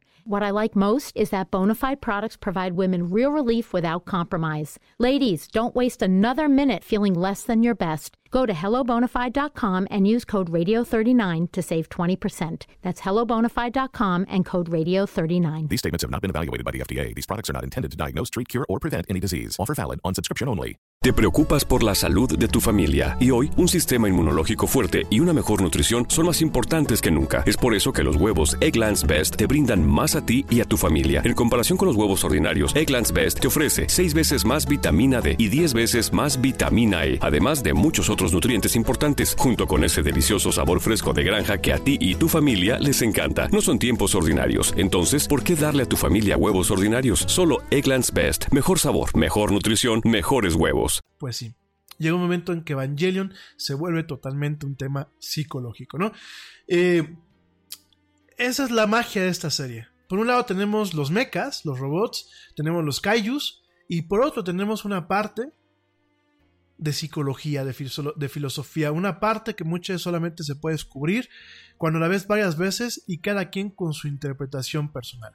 Evangelion, dependiendo de a quién le preguntes, puede ser como eh, pues un requisito cultural para entender lo que es la posmodernidad actualmente, eh, como inclusive han habido algunos testimonios como una experiencia enriquecedora y que cambia la vida, así como tú lo escuchas. Así como hay películas que a mucha gente dice es que a mí me marcó ver, eh, bueno, por ejemplo, a mí en lo personal, me marcó mucho ver en su momento, por ejemplo, We Are Not Angels, en donde sale, bueno, esta película que es, es muy emblemática, mi mamá también cada vez que la ve le encanta la mamá del Yeti, le mando... eh, le mando un saludo muy, muy fuerte. Fíjense que esta de We're No, Angels, una película de 1989 donde sale Robert De Niro, Sean, Sean Penn y Demi Moore. A mí es una película que en muchos aspectos me cambió y sobre todo la última escena es, es una escena avasalladora. O sea, de verdad, véanla. Y e- ese tipo de, de imágenes tan fuertes, ese tipo de introspección, me lo crean o no, lo tiene Evangelion. Y hay mucha gente que jura que el verla ha sido una experiencia que los ha cambiado, ¿no? Yo pienso que no es una experiencia que me haya cambiado en el sentido de, güey, me cambió mi vida y ahora soy una mejor persona. Lo que sí es que me ha ayudado a entender eh, el anime como un, como un medio de arte, el anime como una plataforma de comunicación y me ha ayudado a entender en general lo que es la animación, no solamente japonesa, sino animación en diferentes formas, como una parte muy importante de la cultura popular, moderna y posmoderna, ¿no?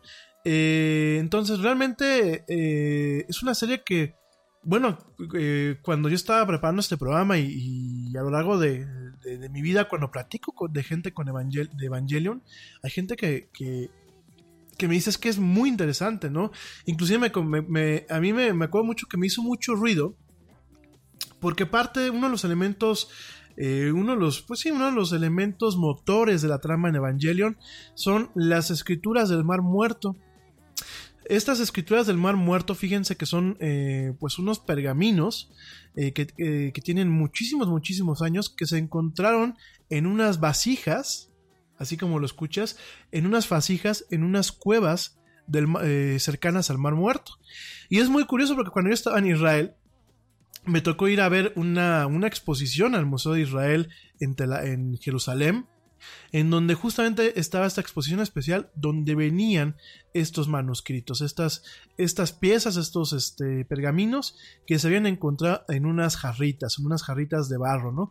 Y todavía seguían bien preservadas. De hecho, yo tengo una réplica en miniatura, le voy a tomar una foto terminando este programa y te la voy a subir para que, bueno, complementes esta idea. Y estas escrituras pues estaban, me parece que en, en una especie como de proto-arameo. La cosa es que no todas habían sido descifradas y faltaban, eh, creo que me parece que dos, dos pergaminos o dos rollos de estos del, del Mar Muerto que no, no se habían encontrado todavía, ¿no? No se habían podido restaurar a su totalidad, no, no me recuerdo, ¿no? La cosa es que yo llego, estoy en una noche ocioso y, empiezo a, a ver que platican sobre que eh, todo lo que pasa en, en Evangelion está de alguna forma predestinado por las escrituras del Mar Muerto, ¿no? Vámonos, ¿no? Entonces ya por ahí, pues sí, eh, empezamos a ver ese tipo de cuestiones que pues a mí en su momento también me llamaban la atención, ¿no? Y tenías pues este, este tema, ¿no? Tenías este tema en donde veías religión mezclada con ciencia y mezclada con ficción y mezclada con psicología. Entonces, fíjense nada más, y hay gente que platicando con ellos me decían, oye, lo de los rollos del mar muerto, por eso se salió el tema, lo de los rollos del mar muerto es cierto, yo les decía, pues sí es cierto, ¿no? Y había gente que decía, ay, no, no voy a hacer, de hecho, eh, compañeros en la, universidad que me, en la universidad que me decían, oye, y no va a pasar, no, pues claro que no va a pasar, es ficción, pero tomaron ciertos elementos, pues bastante, bastante interesantes, ¿no? Entonces, ¿qué pasó?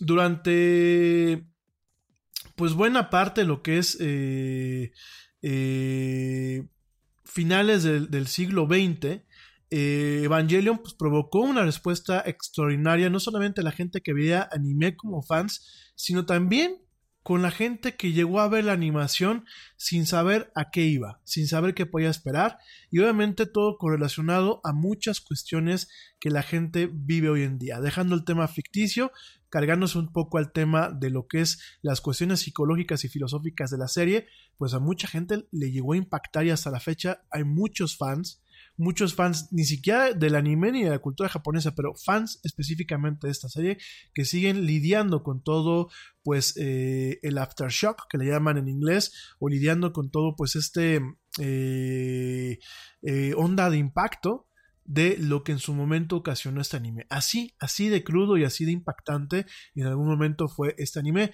¿Por qué? Porque en, mucho de su contexto es una serie que está hecha por un fan, por un otaku que fue Hideaki, bueno, que es Hideaki Anno y su equipo, hecho por esta gente, por estos otakus, por estos eh, marginados sociales en el espectro japonés, eh, por estos artistas, y lo, y lo hicieron este contenido de tal forma que resultó ser una forma de expresión para ellos y algo con algo con lo que resonaron la gente que en su momento la vimos, ¿no? Yo me acuerdo que cuando me regresé de Israel, pues estaba yo pasando por un, por un momento en donde pues no estaba ni contento allá, ni estaba ni contento aquí en México. Era, es el, un poquito pues eh, lo que yo, yo le llamo el jet lag, de cuando vives un rato en, en otro país, que no sabes dónde quieres estar. Y me acuerdo que hubieron ciertas partes que en su momento después de que la vi la segunda vez resonaron conmigo, ¿no? Y últimamente, dejando la iconografía visual, Evangelion es un, un, camino de autoexploración y de lidiar con traumas, de lidiar con la cobardía, de lidiar inclusive con ciertas cuestiones muy negativas de la psique humano, con la toxicidad eh, de uno mismo, con la toxicidad en ocasiones de las relaciones y con lo con la forma en que la vida diaria funciona, ¿no?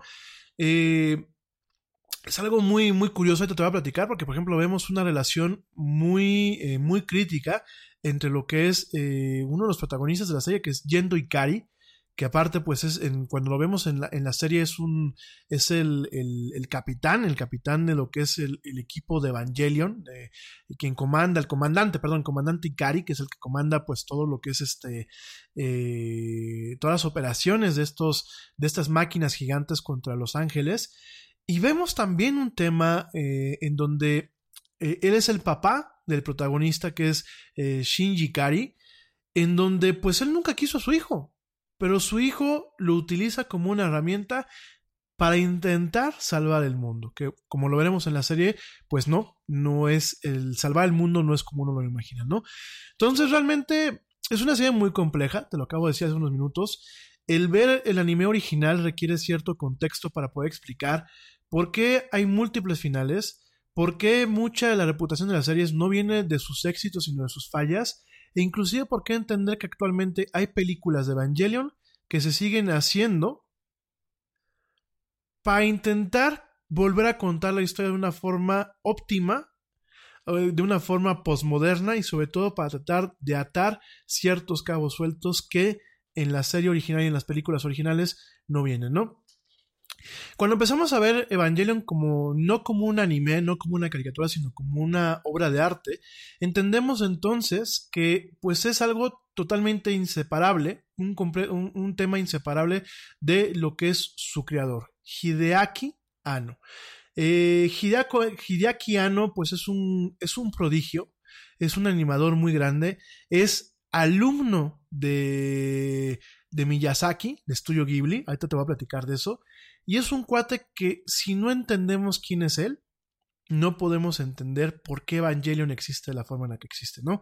Te platico un poquito acerca de quién es Hideaki Anno y de, la- de la- de las personas que en su momento fundaron Estudio Gainax, que Gainax pues es, es eh, directamente lo que, la casa que produjo Evangelion. En 1981, que bueno, pues fue cuando el Yeti nació, un cierto, un cierto número de fans del manga y del anime se juntaban en una casa muy pequeña en Osaka, en Japón. Te recuerdo que Osaka, a diferencia de Tokio, Osaka es una ciudad sumamente conservadora. Nintendo, los cuarteles de Nintendo y lo que es la historia de Nintendo proviene de Osaka.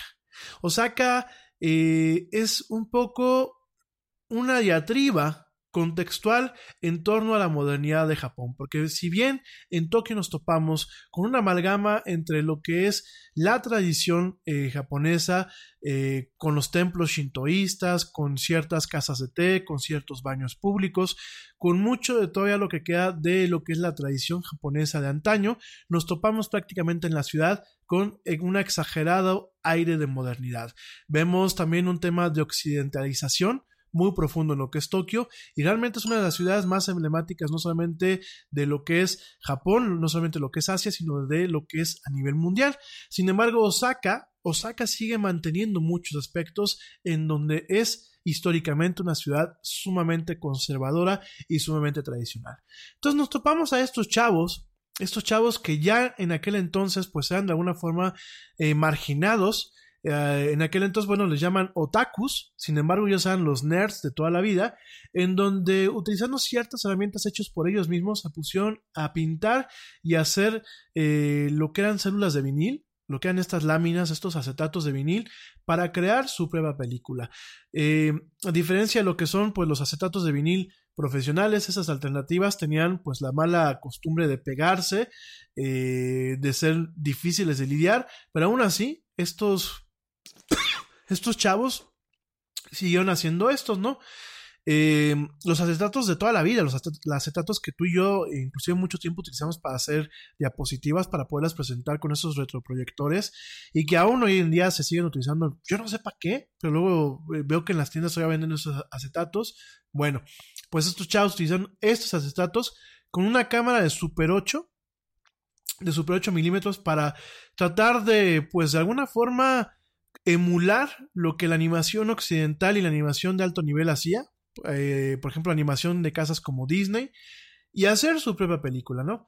Entre los tres principales, digámoslo así, cineastas amateurs o cineastas de hobby, se encontraba pues Hideaki Anno, que en aquel entonces pues era un estudiante de universidad, pues con un alto, eh, con un altamente errático eh, récord académico, o sea, él era un mal estudiante. Él era un cuate que pues no era muy bueno para la escuela, sin embargo, era muy bueno para llevar conteo de cómo funcionaban cuadro por, cuadro para hacer la animación. Era muy buen dibujante, era muy buen historiador. Y aparte, bueno, pues ellos fueron los primeros, de acuerdo a algunos relatos, eran los primeros proto-otakus. Eran las primeras gentes nerds allá en, lo que es Asia, que habían nacido de la primera generación posguerra japonesa, de una clase media, eh, realmente criados eh, pues en una en una en un entorno muy eh, muy variado de ficción y fantasía en aquel entonces te comento que Studio Ghibli Dragon Ball Z Pokémon y otras franquicias no existían sin embargo habían franquicias como las aquellas eh, manadas por el papá del anime Ay, se me fue, se me fue el, nombre del papá del anime. Espérame, déjame te digo cómo se llama. eh, se me fue, perdónenme. eh, se me fue el nombre. El papá del anime y del manga. Y lo, lo hemos platicado aquí varias veces en el programa. Era su. Osamu Tezuka, perdónenme, me dio aquí un lapsus brutus. Entonces, eh, fíjense nada más, ¿no? Tenían ese, ese tipo de influencias. Ya existía lo que era Gundam no eran eh, otakus como tal, sin embargo, por ahí iba, ¿no? De hecho, bueno, eh, todavía no existía este slang, eh, que pues mucho tiempo fue totalmente despectivo, ¿no? El otaku al igual que el nerd, ¿no? Sin embargo, bueno, pues ellos ahí estaban trabajando, eran chavos que estaban obsesionados con hacer una animación. En su momento lo hicieron, se llamó Daikon 3, que de hecho, bueno, pues está disponible en YouTube. Y lo una, pues de alguna forma fue una forma de celebrar a los fans del anime, a los fans del manga, directamente en Osaka, ¿no? Que te recuerdo, pues es una ciudad muy, muy, muy conservadora, ¿no? Sin embargo, bueno, a pesar de que fue muy cruda y demasiado amateur, realmente te recuerdo que no lo están haciendo con equipo profesional, ni eran profesionales, eran chavos que lo están haciendo de hobby, pues realmente le fue muy bien, hubo mucha gente que le gustó, hubo mucha gente tanto de fans como en la industria que le gustó, y de ahí el primer estudio que le dio chamba a Hideaki Anno fue Estudio Nue, en donde, bueno, a él se le contrató para trabajar como animador en una serie también muy emblemática de Japón que se llama The Super Dimension Fortress Macros. Aquí en México nos llegó como Robotech, que bueno, pues fue una versión, eh, Robotech es una versión americana de Macros, ya te platicaré en su momento cómo funcionó todo este tema. Sin embargo, bueno, pues Ano trabajó como animador en esta serie tan emblemática que es Macros, esta serie de aviones que se transforman, de la supernave y de etc, etc, ¿no? Él eh, ahí, trabajando en Estudio Nue, conoce a un ilustrador que se llama Yoshiyuki, Yoshiyuki Sadamoto. Y eh, era muy curioso porque eh, él no tenía muchos amigos, él no tenía él era socialmente retraído. De hecho, este Yoshiyuki Sadamoto, quien después se volvía pues uno de sus colaboradores, siempre le preguntaban por este cuate que era alto, era pues eh, delgado, eh, muchas llegaba al trabajo descalzo, eh, hablaba fuerte, se excitaba mucho con las cuestiones, tenía muy malos hábitos de higiene, él era en muchos aspectos el, clásico genio, ¿no? Entonces alguien le preguntó, oye, pues ¿y este quién es? Ah, pues él es eh, Hideaki Anno, él trabajó en Daikon 3 y le gusta dibujar mechas. ¿Qué es el mecha? Pues son los robots o son los aviones transformables, todo esto lo que es mecánico, ¿no? Muchos años después, como te lo acabo de comentar, Sadamoto trabajaría para Anno, de, diseñando los caracteres y algunos personajes y diseños para Evangelion, ¿no?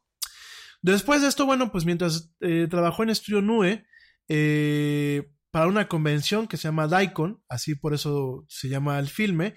En 1983, pues tanto Ano como él intentaron hacer otro, otro filme para esta convención. Eh, con mejores, con, may con, mayor experiencia y mejores herramientas. La animación eh, que resultó era muy densa e hipersaturada. Sin embargo, bueno, pues de alguna forma cautivó lo que es la conciencia nerd global. E inclusive, bueno, pues a mucha gente le encantó verla. Eh, es un filme que también está en YouTube, echen un ojo.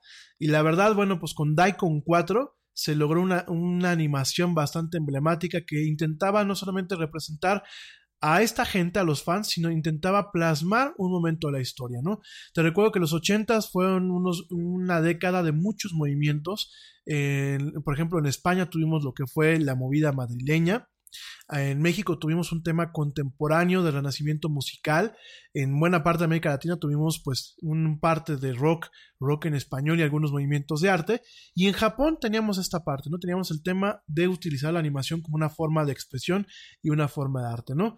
Este pequeño cortometraje fue un triunfo.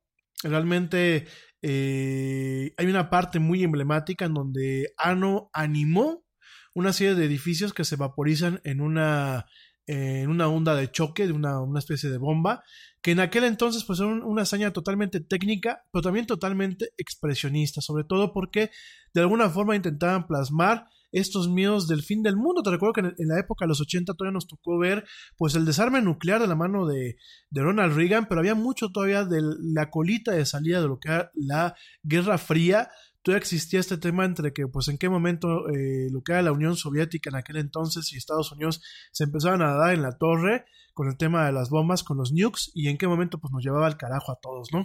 Entonces, pues, esta pequeña animación que es muy interesante, se volvió un ícono, una leyenda, y bueno, inclusive eh, a pesar de, lo amateur que era la, la, animación y, de aquellos problemas en torno a ciertos copyrights, a pesar de todo eso, inclusive se llegó a grabar en el formato Laserdisc, que bueno, Laserdisc, te recuerdo, era un formato que era como un disco de vinil, nada más que era, pues, eh, en vez de ser en vinil, vinil, era un disco como si fuera un CD, era un disco óptico, pero en el tamaño de un disco de vinil. Eh, fue un formato muy popular en Japón. En Estados Unidos y en México no fue tan popular porque era muy costoso.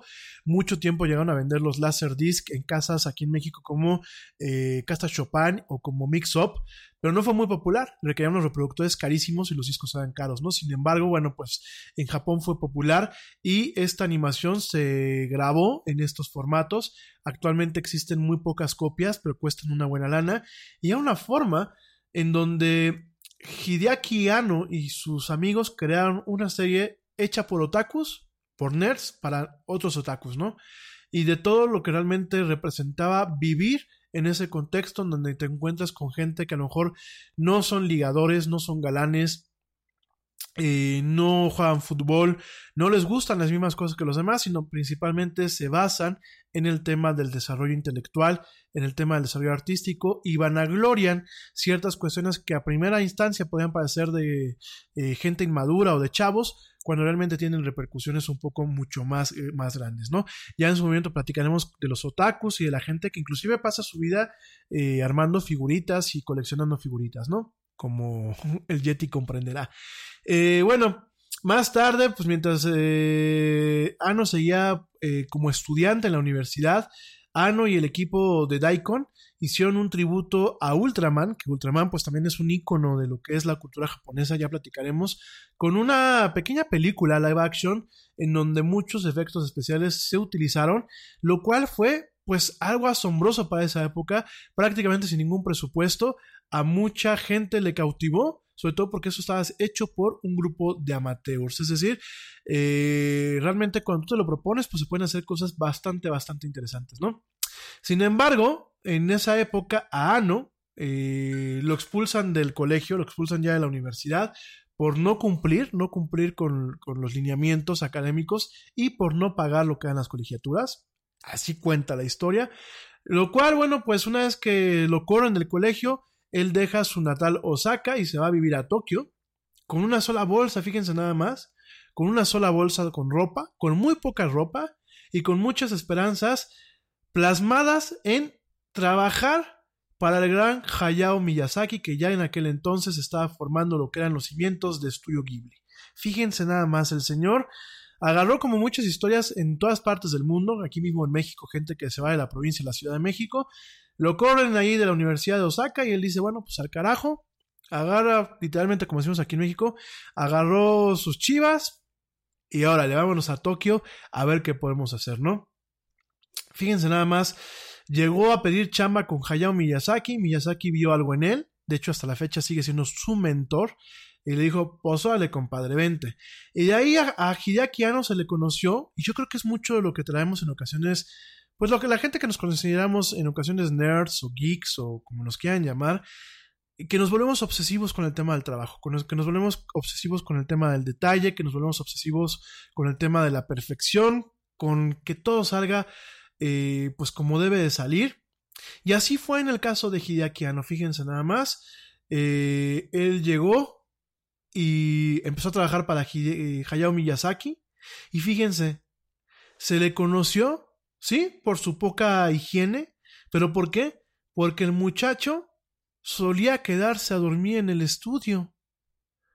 Porque el, muchacho acababa en las horas hábiles, dormía un par de horas y seguía animando. Fíjense nada más el nivel de obsesión y el nivel de compromiso que él tenía y que sigue teniendo todavía con lo que él le gusta hacer, ¿no?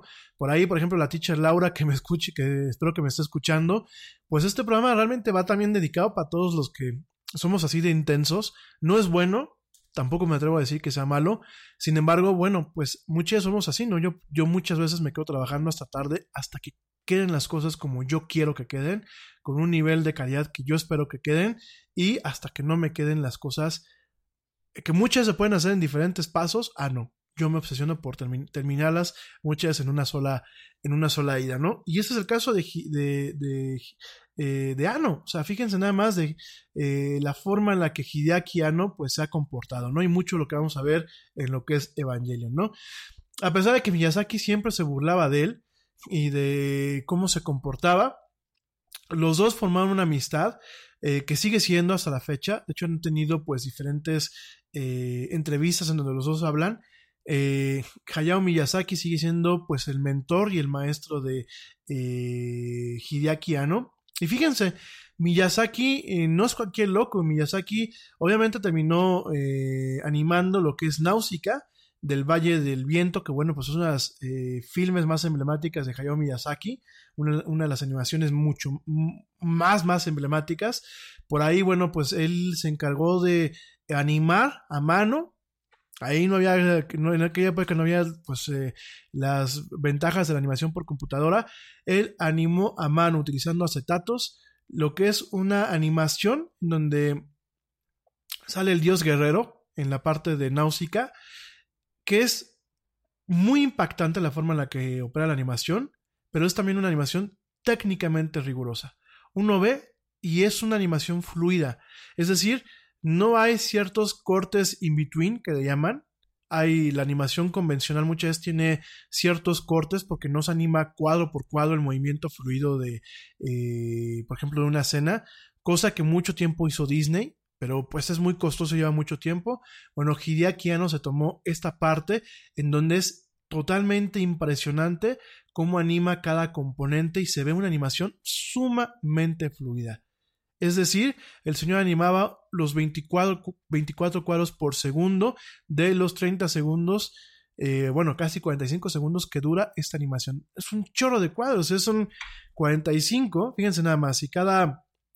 eh, en, el formato de 24 cuadros por segundo, estamos hablando que eh, son 45 segundos, vamos a ver, son 45 por, uh, 45 por 24, Fíjense, 1080 cuadros a mano, señores. Entonces, fíjense el nivel de, obsesión, ¿no? Entonces, ¿qué fue lo que pasa? Bueno, empieza a ganar un reconocimiento, empieza a ganar unas recomendaciones tremendas. Eh, el señor Hayao Miyazaki, bueno, pues se vuelve su mentor. Y en diciembre de 1983, Ano se reunió con sus colaboradores de los clips de Daikon, los que te acabo de comentar cuando estaban más chavos, para formar el estudio que en su momento se llamaría Gainax o Gainax, en, leyéndolo como, como se escribe, que sería pues el primer estudio de animación formado por fans que intentaría en muchos aspectos pues hacer un lado a las convenciones industriales eh, perdón, a las convenciones jerárquicas de la industria del anime ya en Japón. Te recuerdo que eh, la cultura del trabajo en diferentes años en Japón es muy rígida, es totalmente eh, cuadrada, ¿no? Y en el tema del anime, pues se contaba también con este tipo de situaciones, ¿no? Donde encontrábamos pues estructuras sumamente rígidas. Pues en el caso de ellos no, en el caso de ellos lograron hacer una, una, una empresa que, bueno, quizás también eso lo llevó a un mal término en muchos aspectos, sin embargo, bueno, pues eso ayudó a que crean grandes trabajos, ¿no? Eh, uno de los primeros trabajos que hicieron fue la película Royal Space Force Wings, on Honey Wings of Honey Mess, así se llama, que bueno, les costó mucho, hubo presión corporativa de los distribuidores, hubo muchos conflictos internos, hubo problemas de dinero, sin embargo, pues eh, lograron, lograron sacar este proyecto, ¿no?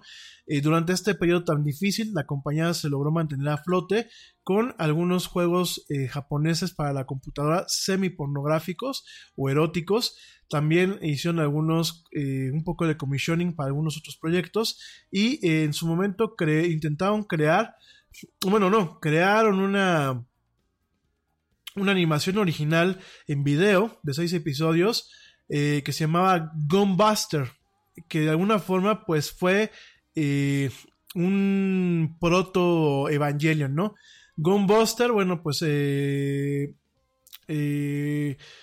dicen que, dicen cuenta la leyenda que después de haber leído el guion creado de, por parte de Ano y de sus amigos de esta serie que se llama Gunbuster, el director y escritor también de esta de otra serie que se llama, bueno, de otra película que era la de Wings on Honeymes, eh, Hiroyuki Yamaga, de acuerdo esto a, a una entrevista con el portal Polygon, dice que eh, cuando vio el guion lo llevó hasta las lágrimas, ¿no?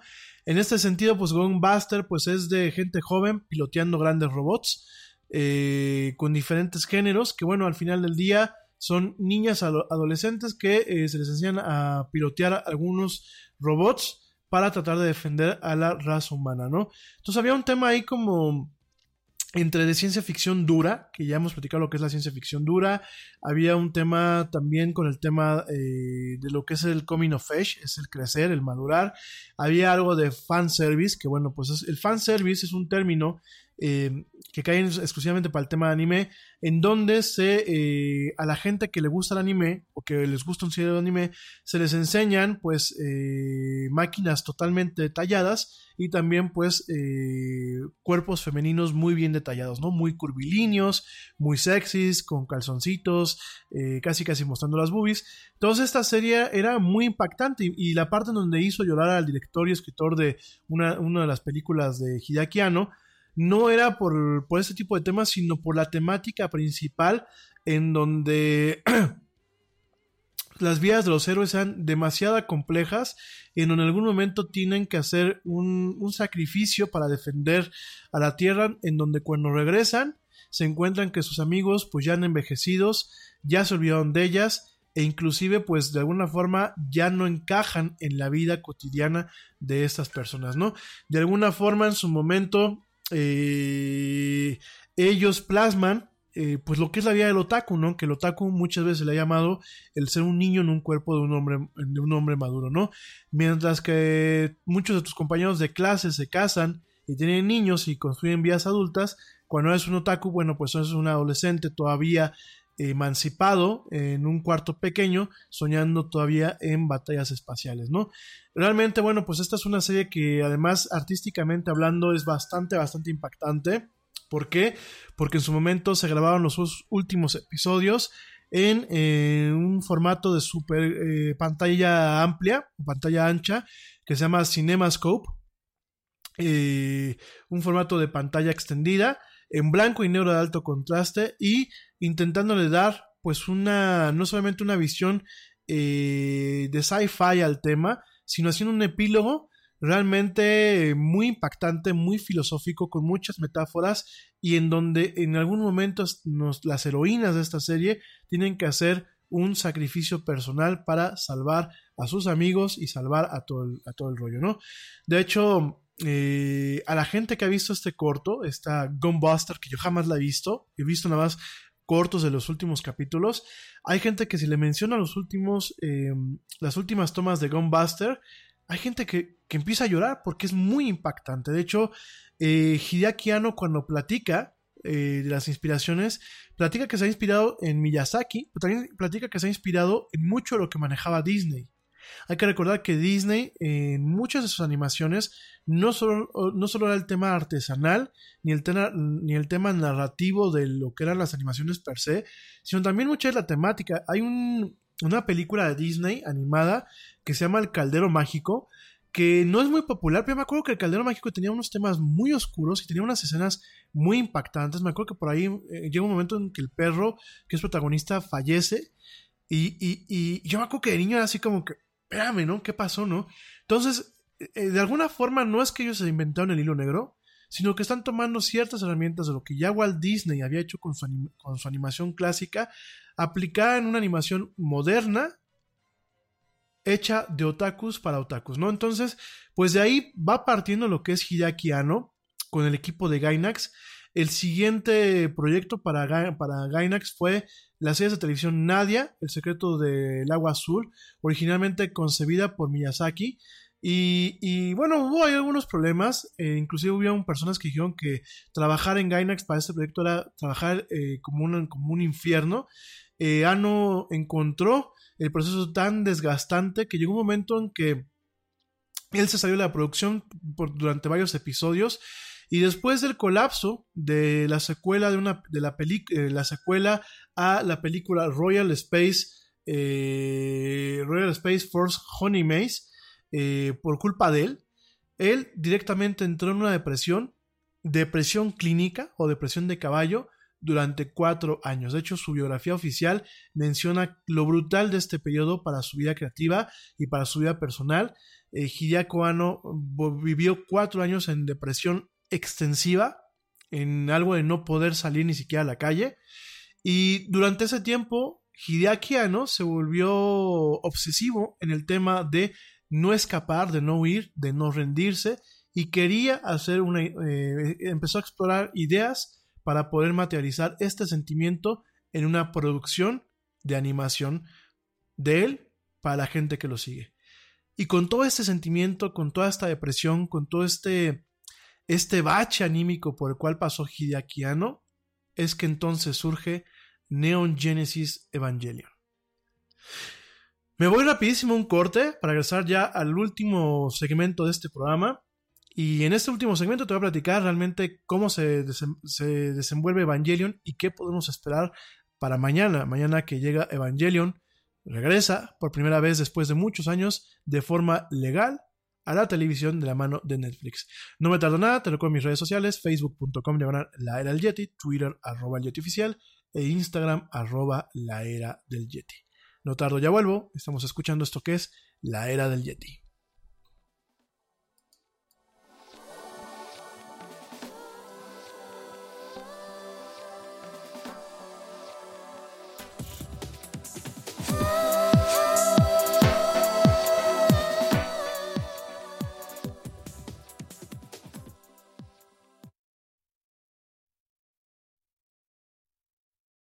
Check this out. Este corte también es moderno. No te vayas.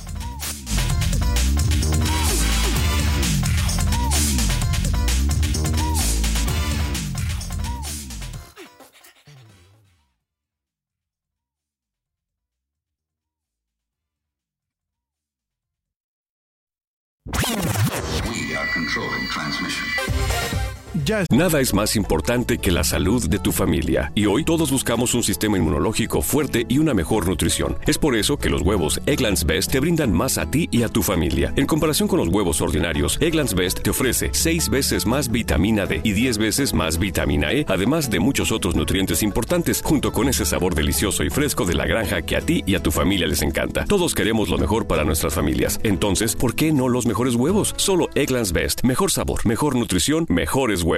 Nada es más importante que la salud de tu familia. Y hoy todos buscamos un sistema inmunológico fuerte y una mejor nutrición. Es por eso que los huevos Egglands Best te brindan más a ti y a tu familia. En comparación con los huevos ordinarios, Egglands Best te ofrece 6 veces más vitamina D y 10 veces más vitamina E, además de muchos otros nutrientes importantes, junto con ese sabor delicioso y fresco de la granja que a ti y a tu familia les encanta. Todos queremos lo mejor para nuestras familias. Entonces, ¿por qué no los mejores huevos? Solo Egglands Best. Mejor sabor, mejor nutrición, mejores huevos. Estamos de vuelta en la era del Yeti.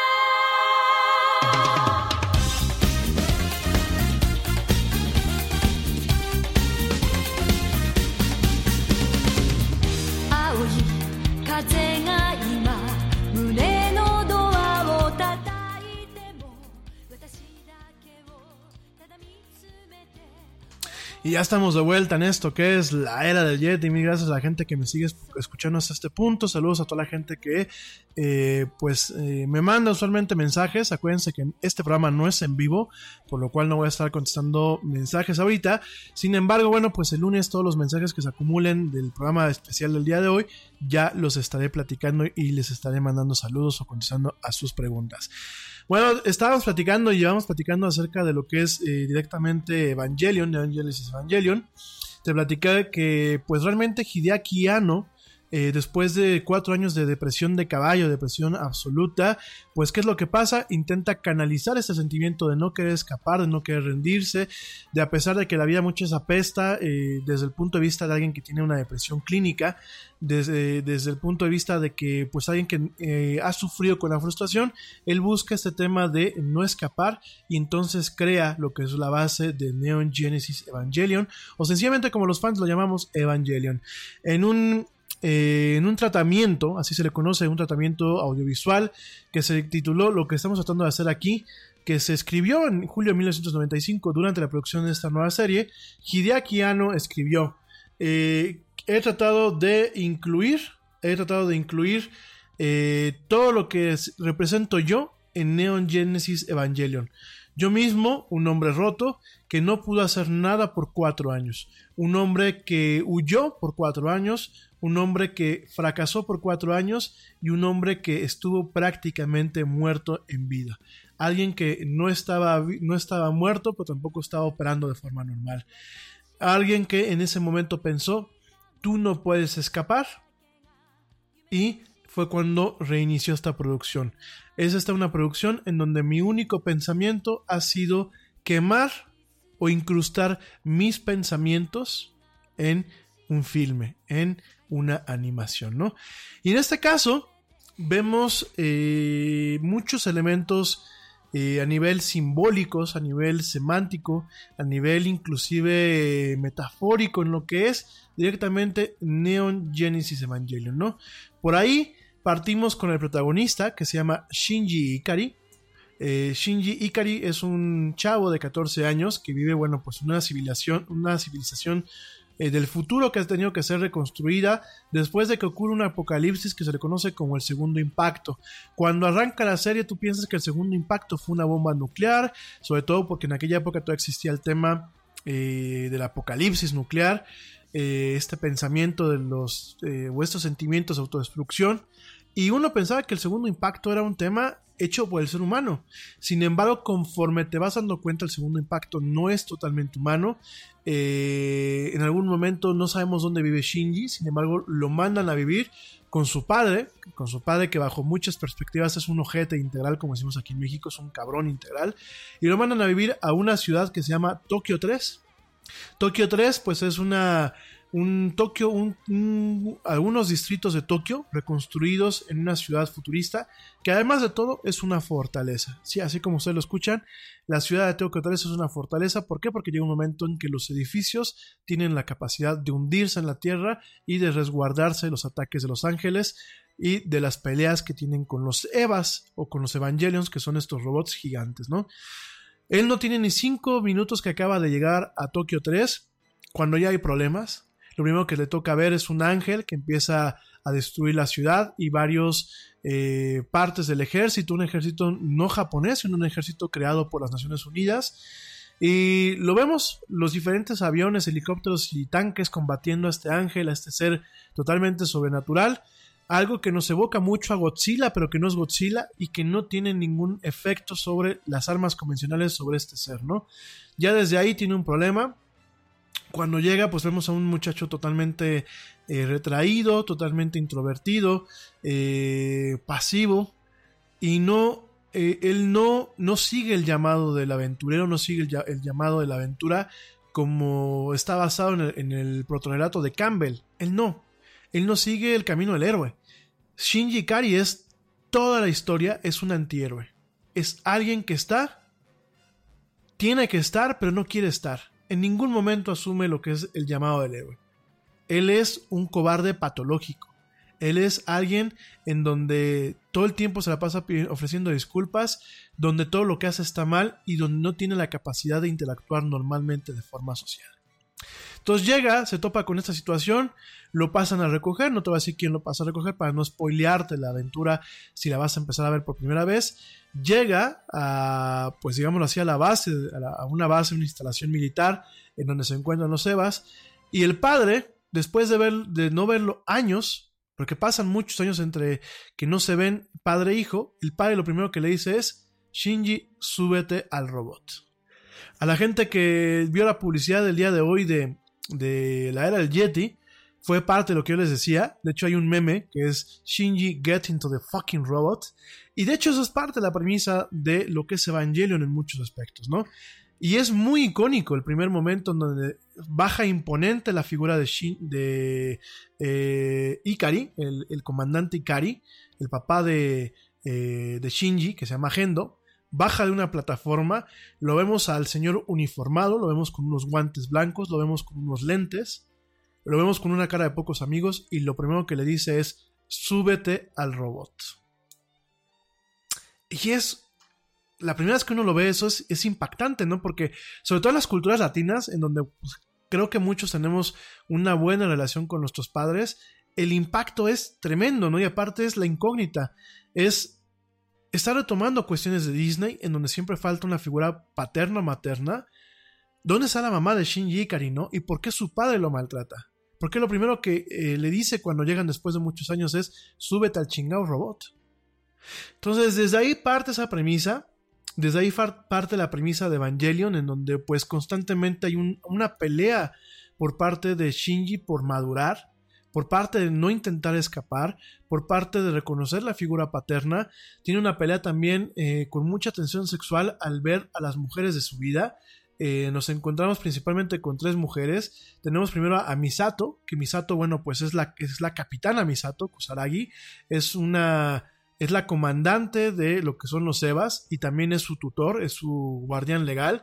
Encontramos a dos colegas de lo que es Shinji Kari, a los otros dos pilotos de lo que son los Evas, estos robots. Azuka, que es de origen alemán, es una pelirroja, que igual que Shinji, pues no sabe qué pasa con sus padres. Eh, ella llega sola, primero llega muy creída y conforme va, va avanzando la serie, va viendo una catarsis muy cabrona por parte de Azuka.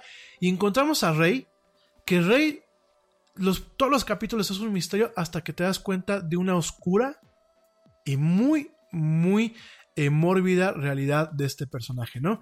Entonces tenemos este choque con esas tres mujeres principalmente.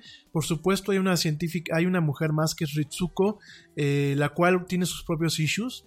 Tiene problemas con, eh, con la sombra que le deja a su mamá, es una científica brillante.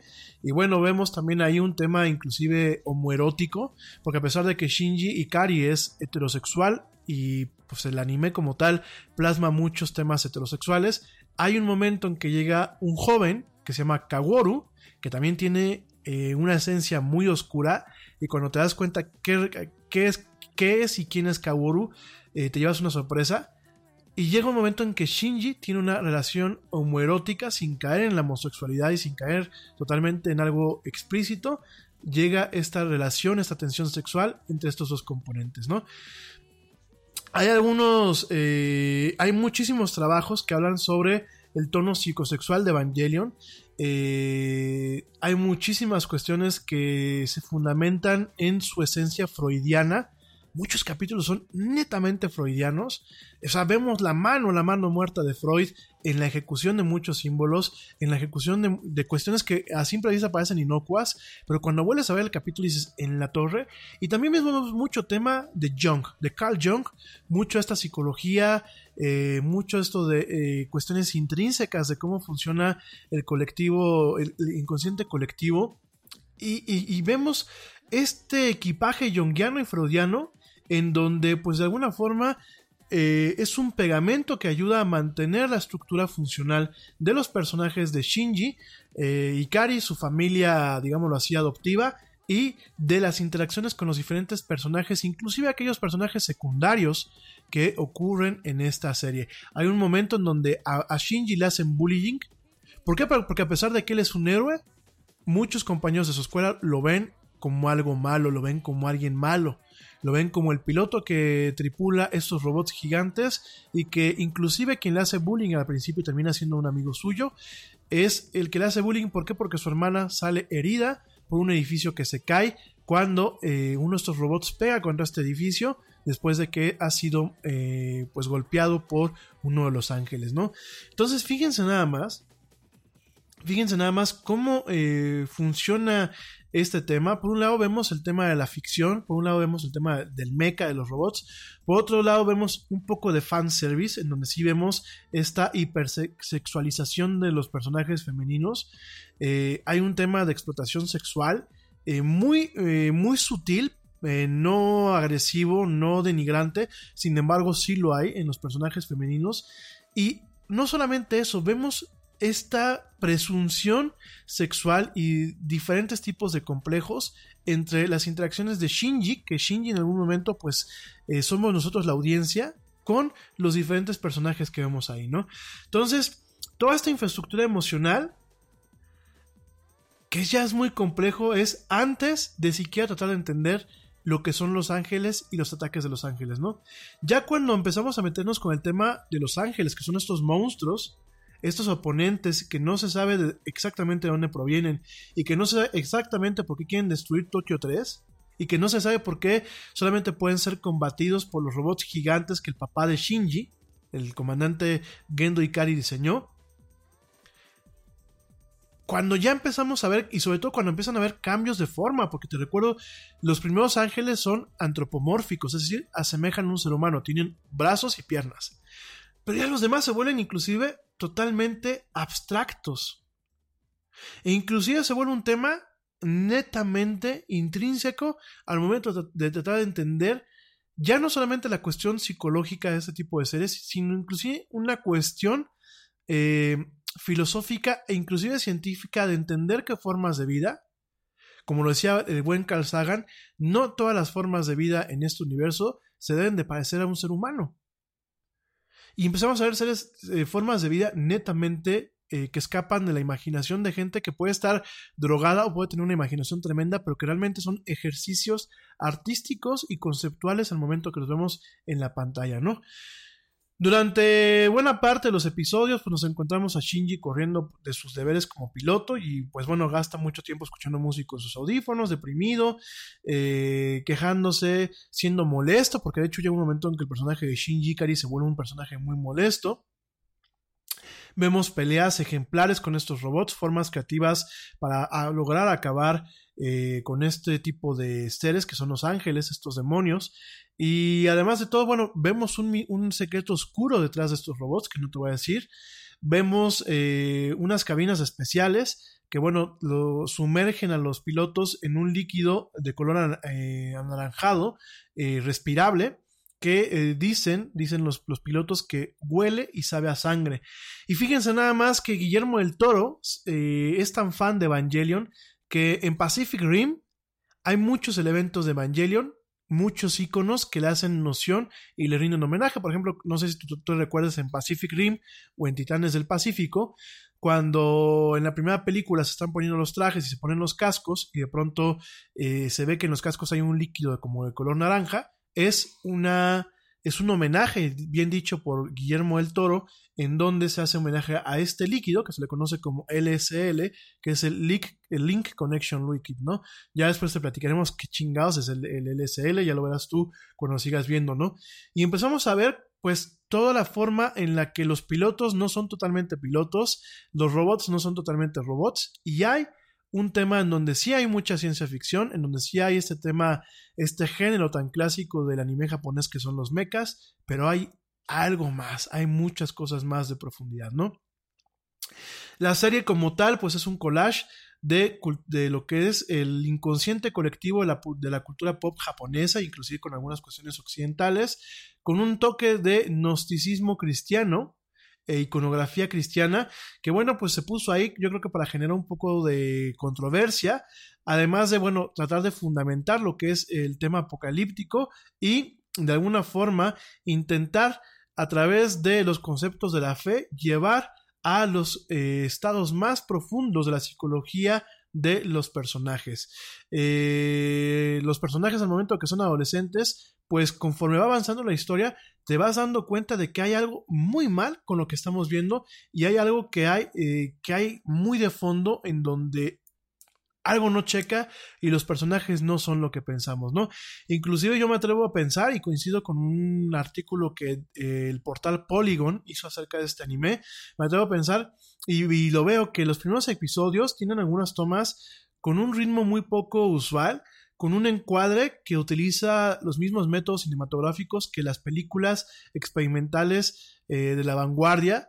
Eh, yo veo algunas cuestiones ahí de este señor, este eh, Siva, ¿cómo se llama este señor? Siva, Siva Herzog, no, no, no es Siva Herzog, es este, ah, se me fue el nombre de este señor que es un cineasta, un, un cin- un cineasta del, del, eh, de la vanguardia. Eh, me atrevo también, ahí veo también un poquito de lo que es este, algunos toques ahí de, de Luis Buñuel, en donde se cae un poquito al tema del surrealismo.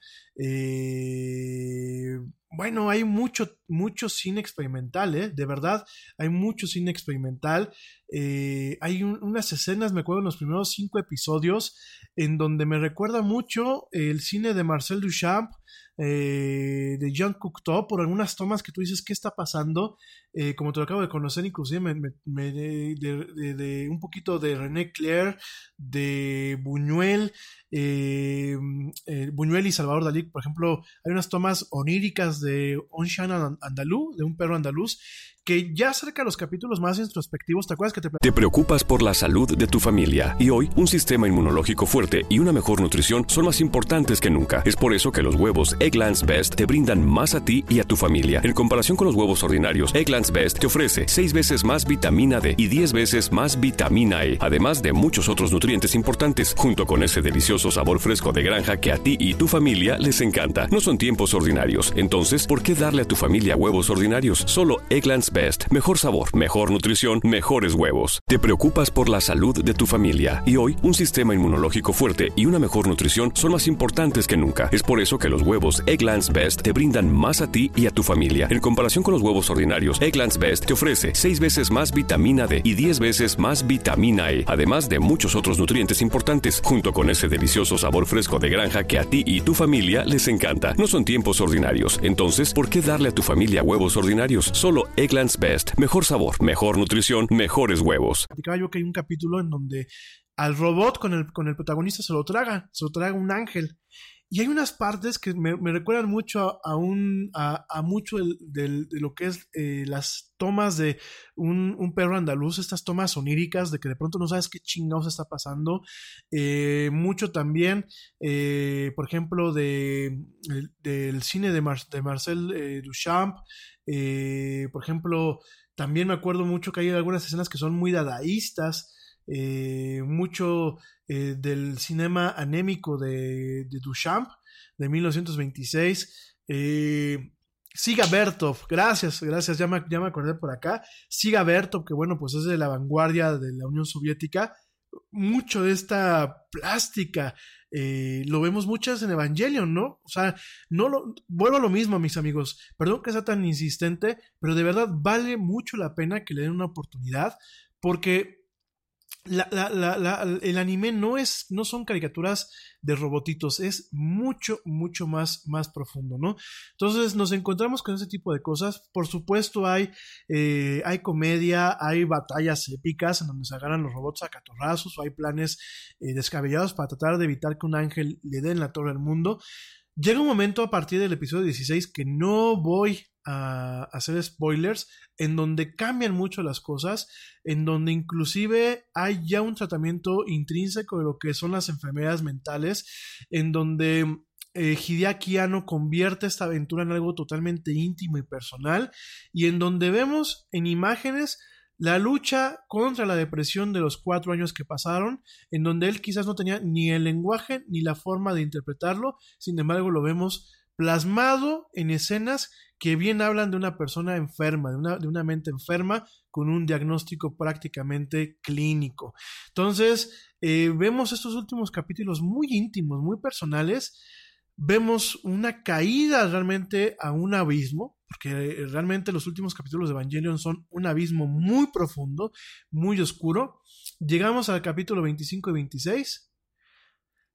El último capítulo es algo que hasta la fecha yo lo sigo viendo y no entiendo qué hizo Ano en ese sentido. Y paz, se acaba.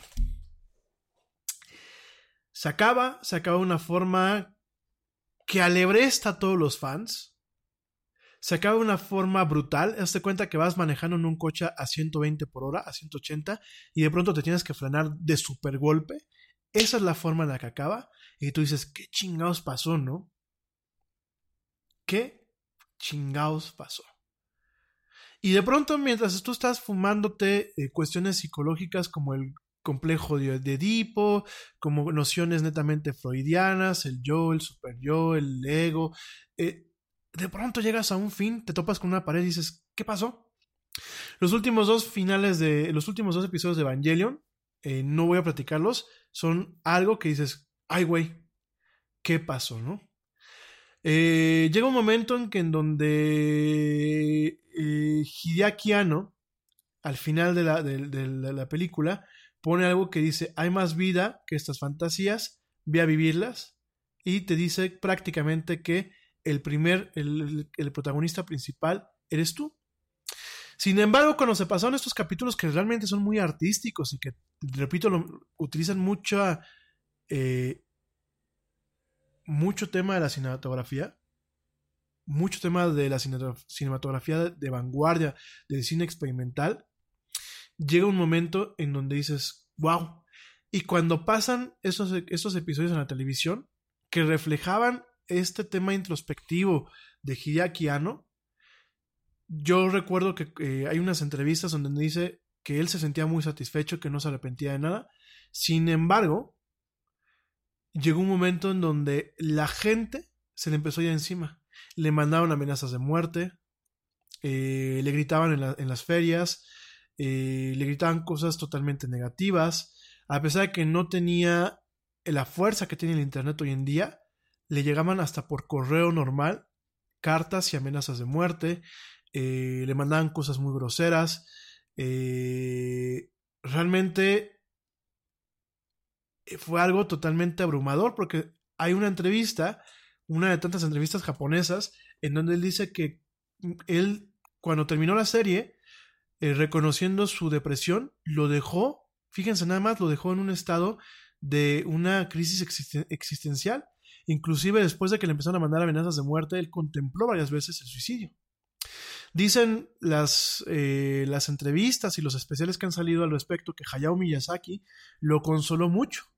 De hecho, en una última entrevista que está en YouTube, te voy a compartir esos enlaces, cuando él habla de que Hayao Miyazaki habló, llegó un día y habló con él para tratarlo de, de sacar de esta crisis existencial, cada vez que se acuerda, Hideaki que lo ves, es un, es un chango japonés, literal, es un cuate ya maduro, se le salen las lágrimas. Y realmente eh, eh, la lucha que tuvo para salir de los cuatro años de depresión, más la lucha que tuvo para poder llevar a cabo Evangelion como una forma de expresión, como un, como un tema artístico, como una forma de introspección, fue un tema que lo habían desgastado totalmente, ¿no? A pesar de todo esto, déjame te comento que Evangelion, bueno, pues a pesar de todo este éxito, eh, a él le pasó una cuota en donde, bueno, al final tuvo que crear eh, y anunciar películas en donde iban a tratar de generar un, final alternativo a las series con algunas de las ideas más tempranas que en su momento tuvo Hideako, Hideaki Anno con eh, presupuestos que en su momento no tenía acceso. No voy a entrar en todo el detalle, ya traigo un poquito el tiempo encima. La verdad es que tampoco te quiero marear con este tema. De hoy es un programa especial y realmente pues espero que, que te esté gustando. Pero realmente podríamos hablar dos o tres capítulos, eh, episodios del Yeti sobre este tema. Eh, déjame te platico un poquito eh, qué fue lo que vino con las películas. Eh, salieron dos películas que vienen con toda la tanda que va a pasar Netflix a partir del día de mañana. La primera película se llama Death and Rebirth of Evangelion, que bueno, pues fue un condensado de lo que eran todo, de alguna forma, toda la serie, con algunas escenas nuevas y con lo que es la parte inicial de una nueva película que se llama End of Evangelion. Eh, Death and Rebirth, pues bueno, es una versión condensada. No te recomiendo que la veas. Yo te recomiendo que veas primero todos los episodios de, de la televisión. Después veas Death and Rebirth. Y después veas el final hasta el momento canónico de lo que es End of Evangelion, ¿no? Fíjense nada más, End of Evangelion eh, durante mucho tiempo estuvo agotar las taquillas, eh, los boletos en taquilla allá en Japón. Eh, de hecho, bueno, eh, hay narrativas de algunos periodistas en donde tuvieron que ver la película parados porque fue tanto el golpe. Y fíjense nada más, nada más, no les quiero platicar la primera escena porque la primera escena, eh, quiero hacer una noción rápidamente. Evangelion, definitivamente, como lo dije al principio del programa, no es para niños. Cuando Locomotion te decía que era un programa exclusivamente para adultos, así es. Eh, End of, Evangelion es una película muy cruda. Es, yo creo que es una forma de decirle también eh, a Hideaki Anno, a la audiencia, es una forma de ser agresivo con ella. Es una forma de me tienen hasta la madre. Acá está el final que ustedes querían. Es una, una película que eh, parte con una escena muy cruda en un hospital. Es lo único que te voy a decir. La gente que ya, ya la ha visto saben a qué escena me refiero. Y después nos toca ver cómo todos los personajes que hayamos querido, o cómo todos los personajes de la serie, mueren de formas sumamente crueles. Ahí no hay filtro, ahí no es eh, que no hay sangre, hay sangre a diestra y siniestra, hay violencia, hay violencia visual, hay violencia inclusive de máquinas, no les puedo adelantar, véanla de verdad. Y llega un momento en que cuando acaba, cuando acaba eh, la película, uno, uno se queda así como, ¿qué chingados acabo de ver? Eh, de hecho, bueno, mucho de eh, las últimas escenas, hay escenas de, de, fotografías, vemos escenas de la oficina de Gainax, todas este, llenas de graffiti por todo el malestar que ocasionó eh, Hideaki Anno, vemos eh, amenazas de muerte, vemos, muy, vemos el mar, vemos a la gente, en un momento vemos a lo que es la audiencia, eh, vemos una sala de cine completa, vemos texto, vemos muchas cuestiones, inclusive hay algunos toques de Jean-Luc Godard. Eh, bueno, vemos una cosa que al final decimos, esto ya no es anime. Esto es una película con un nivel de trascendencia y de semántica sumamente complejo y profundo, ¿no? Entonces, eh, realmente llega un momento en que la película tiene dos finales. El primer final es netamente deprimente. El segundo final, el segundo final que fue un tema un poco más optimista, es un poco más agradable, aunque más esperanzador, aunque no es un final definitivo. Y, y, y bueno, dicen la gente que la primera vez que vio este final, que es un final que a la gente la dejó así, ¿qué? ¿Qué pasó? ¿Qué, qué, qué, qué hicimos, no? Entonces, End of Evangelion realmente es una experiencia brutal. La animación, técnicamente hablando, es muy buena. El lenguaje cinematográfico es exquisito. De verdad es una delicia. Eh, a la gente que está estudiando comunicación y que está escuchando este programa, no importa que no les guste el anime, véanlo, de verdad, y vean la serie. Y es. Vemos muchas cuestiones muy íntimas y muy personales de Hideaki Anno. Eh, muy compleja la serie. Mm, te lo vuelvo a repetir, no solamente son robots, no solamente es el tema religioso, no solamente son los mitos, no solamente son los adolescentes, hay muchas, muchas, muchas, muchas, muchas cosas más. Eh, el final es cósmico, pero es una masacre al final del día. Es algo que cada vez que yo lo vuelvo a ver, yo tengo mis etapas y cada vez que lo vuelvo a ver, descubro cosas nuevas, descubro iconos nuevos. De verdad estoy muy emocionado porque lo voy a poder ver tranquilamente en la televisión de forma legal, ahora con Netflix. Eh, yo de verdad se los recomiendo. Eh, te voy a platicar qué es lo que viene antes de cerrar el programa, te voy a platicar qué es lo que viene. Eh, qué es lo que viene con Netflix y cuál es el orden que recomendamos los expertos para que veas este anime, ¿no? Igual la próxima semana, si ustedes gustan, eh, podemos hacer aquí una pequeña mesa de debate. Eh, la gente que quiera platicar, aunque sea por el chat, pues bienvenida. De verdad, véanla, vale muchísimo la pena, ¿no? Déjame rápidamente te comento que en el 2007, bueno, pues después de toda la historia que ya platicaremos un poquito de la biografía de Hideaki con más detalle post Evangelion, pues en, en otras emisiones, déjame te comento que eh, eh, por ahí creó en un momento, en el 2007, un estudio que se llama Estudio Cara, eh, y que con Estudio Cara, con mayor presupuesto, con mayores cosas, quiso ha intentado rehacer Evangelion una vez más, eh, completamente desde el principio con recursos y tiempo que él nunca ha tenido. De hecho, ya hay tres películas que se llaman Rebuild of Evangelion o la reconstrucción de Evangelion. Eh, con animación por computadora, con muchas cuestiones bastante interesantes. Todavía nos quedan dos películas, de las cuales parece ser que una va a salir en el 2020 y una en el 2022.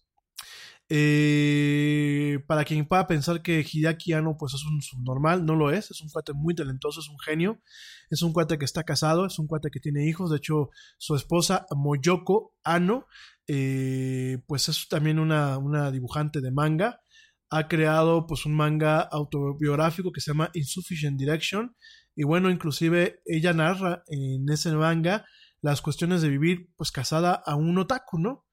Eh, y alguien tan a un otaku tan intenso como lo que es Ano, ¿no?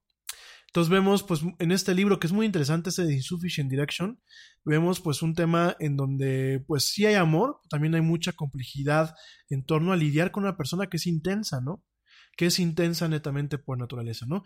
Entonces vale muchísimo la pena que ustedes lo vean, de verdad, eh, ya poco a poco les sigue hablando de él. Eh, mucho tiempo hubieron copias piratas, de hecho, durante mucho tiempo yo me he tenido que chutar las caricaturas y las películas, la, animación y todo, eh, versión pirata. me da mucho gusto que Netflix le está apostando al anime, me da gusto que nos esté dando gusto, valga la redundancia, con esto. Me da gusto que se vea el anime como una forma de expresión artística, como un formato más, como un soporte más, que no se estigmatice, que no se le pongan etiquetas y sobre todo que se le abra a una nueva generación, pero también una generación que quizás no le gustó el anime pensando que era para niños y que realmente puede encontrar herramientas de análisis introspectivo y análisis artístico, ¿no? Eh, ¿Qué es lo que llega a Netflix en estos días? ¿Qué es lo que llega mañana? Ya, es más, yo espero que a la medianoche ya esté. Eh, llega lo que es Neon Genesis Evangelion, que es la serie completa de televisión. Eh, ¿Cómo lo debes de ver? Pues primero tienes que ver lo que es la serie, primeramente la serie de televisión, los primeros 26 capítulos. después de que hayas visto la serie, te recomiendo que la hagas completa chútate lo que es Death and Rebirth. Eh, Death and Rebirth, pues bueno, es eh, el corte nuevo de lo que son los capítulos 25 y 26. Eh, de hecho, bueno, en Netflix aparece como Death True al cuadrado, no como Death and Rebirth, sino Death, entre paréntesis, True al cuadrado. esta, te lo repito, es una película de casi dos horas en donde se te narra todo el tema del, del capítulo 21 al 24 y un atisbo al capítulo 25-26. Ya que hayas terminado de ver Death True al cuadrado, chútate The End of Evangelion, que es pues bueno la conclusión cinematográfica de la, de la saga. Y ya que hayas visto todo esto que lo hayas vuelto a ver, y que lo hayas vuelto a ver, chútate los remakes. Que no estoy seguro si llegan a Netflix. Aquí en la, en la lista que tengo parece ser que no. Pero de verdad, hazme caso en esta te la recomiendo, date una oportunidad.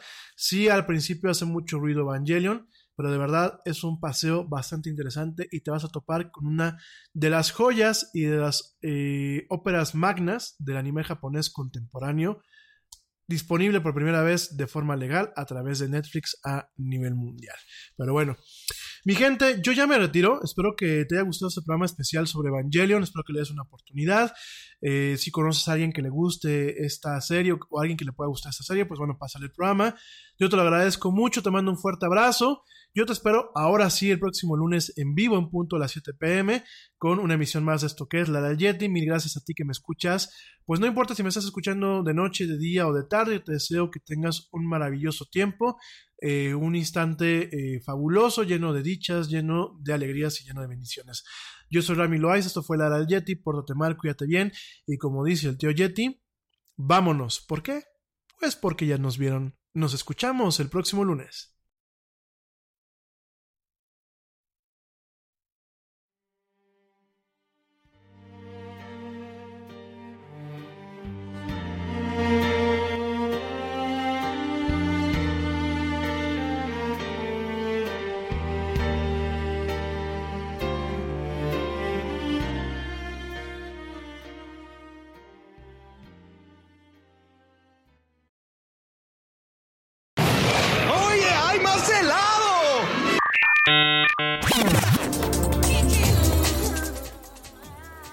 Actualidad no te deje helado. Te esperamos en la siguiente emisión de La Era del Yeti.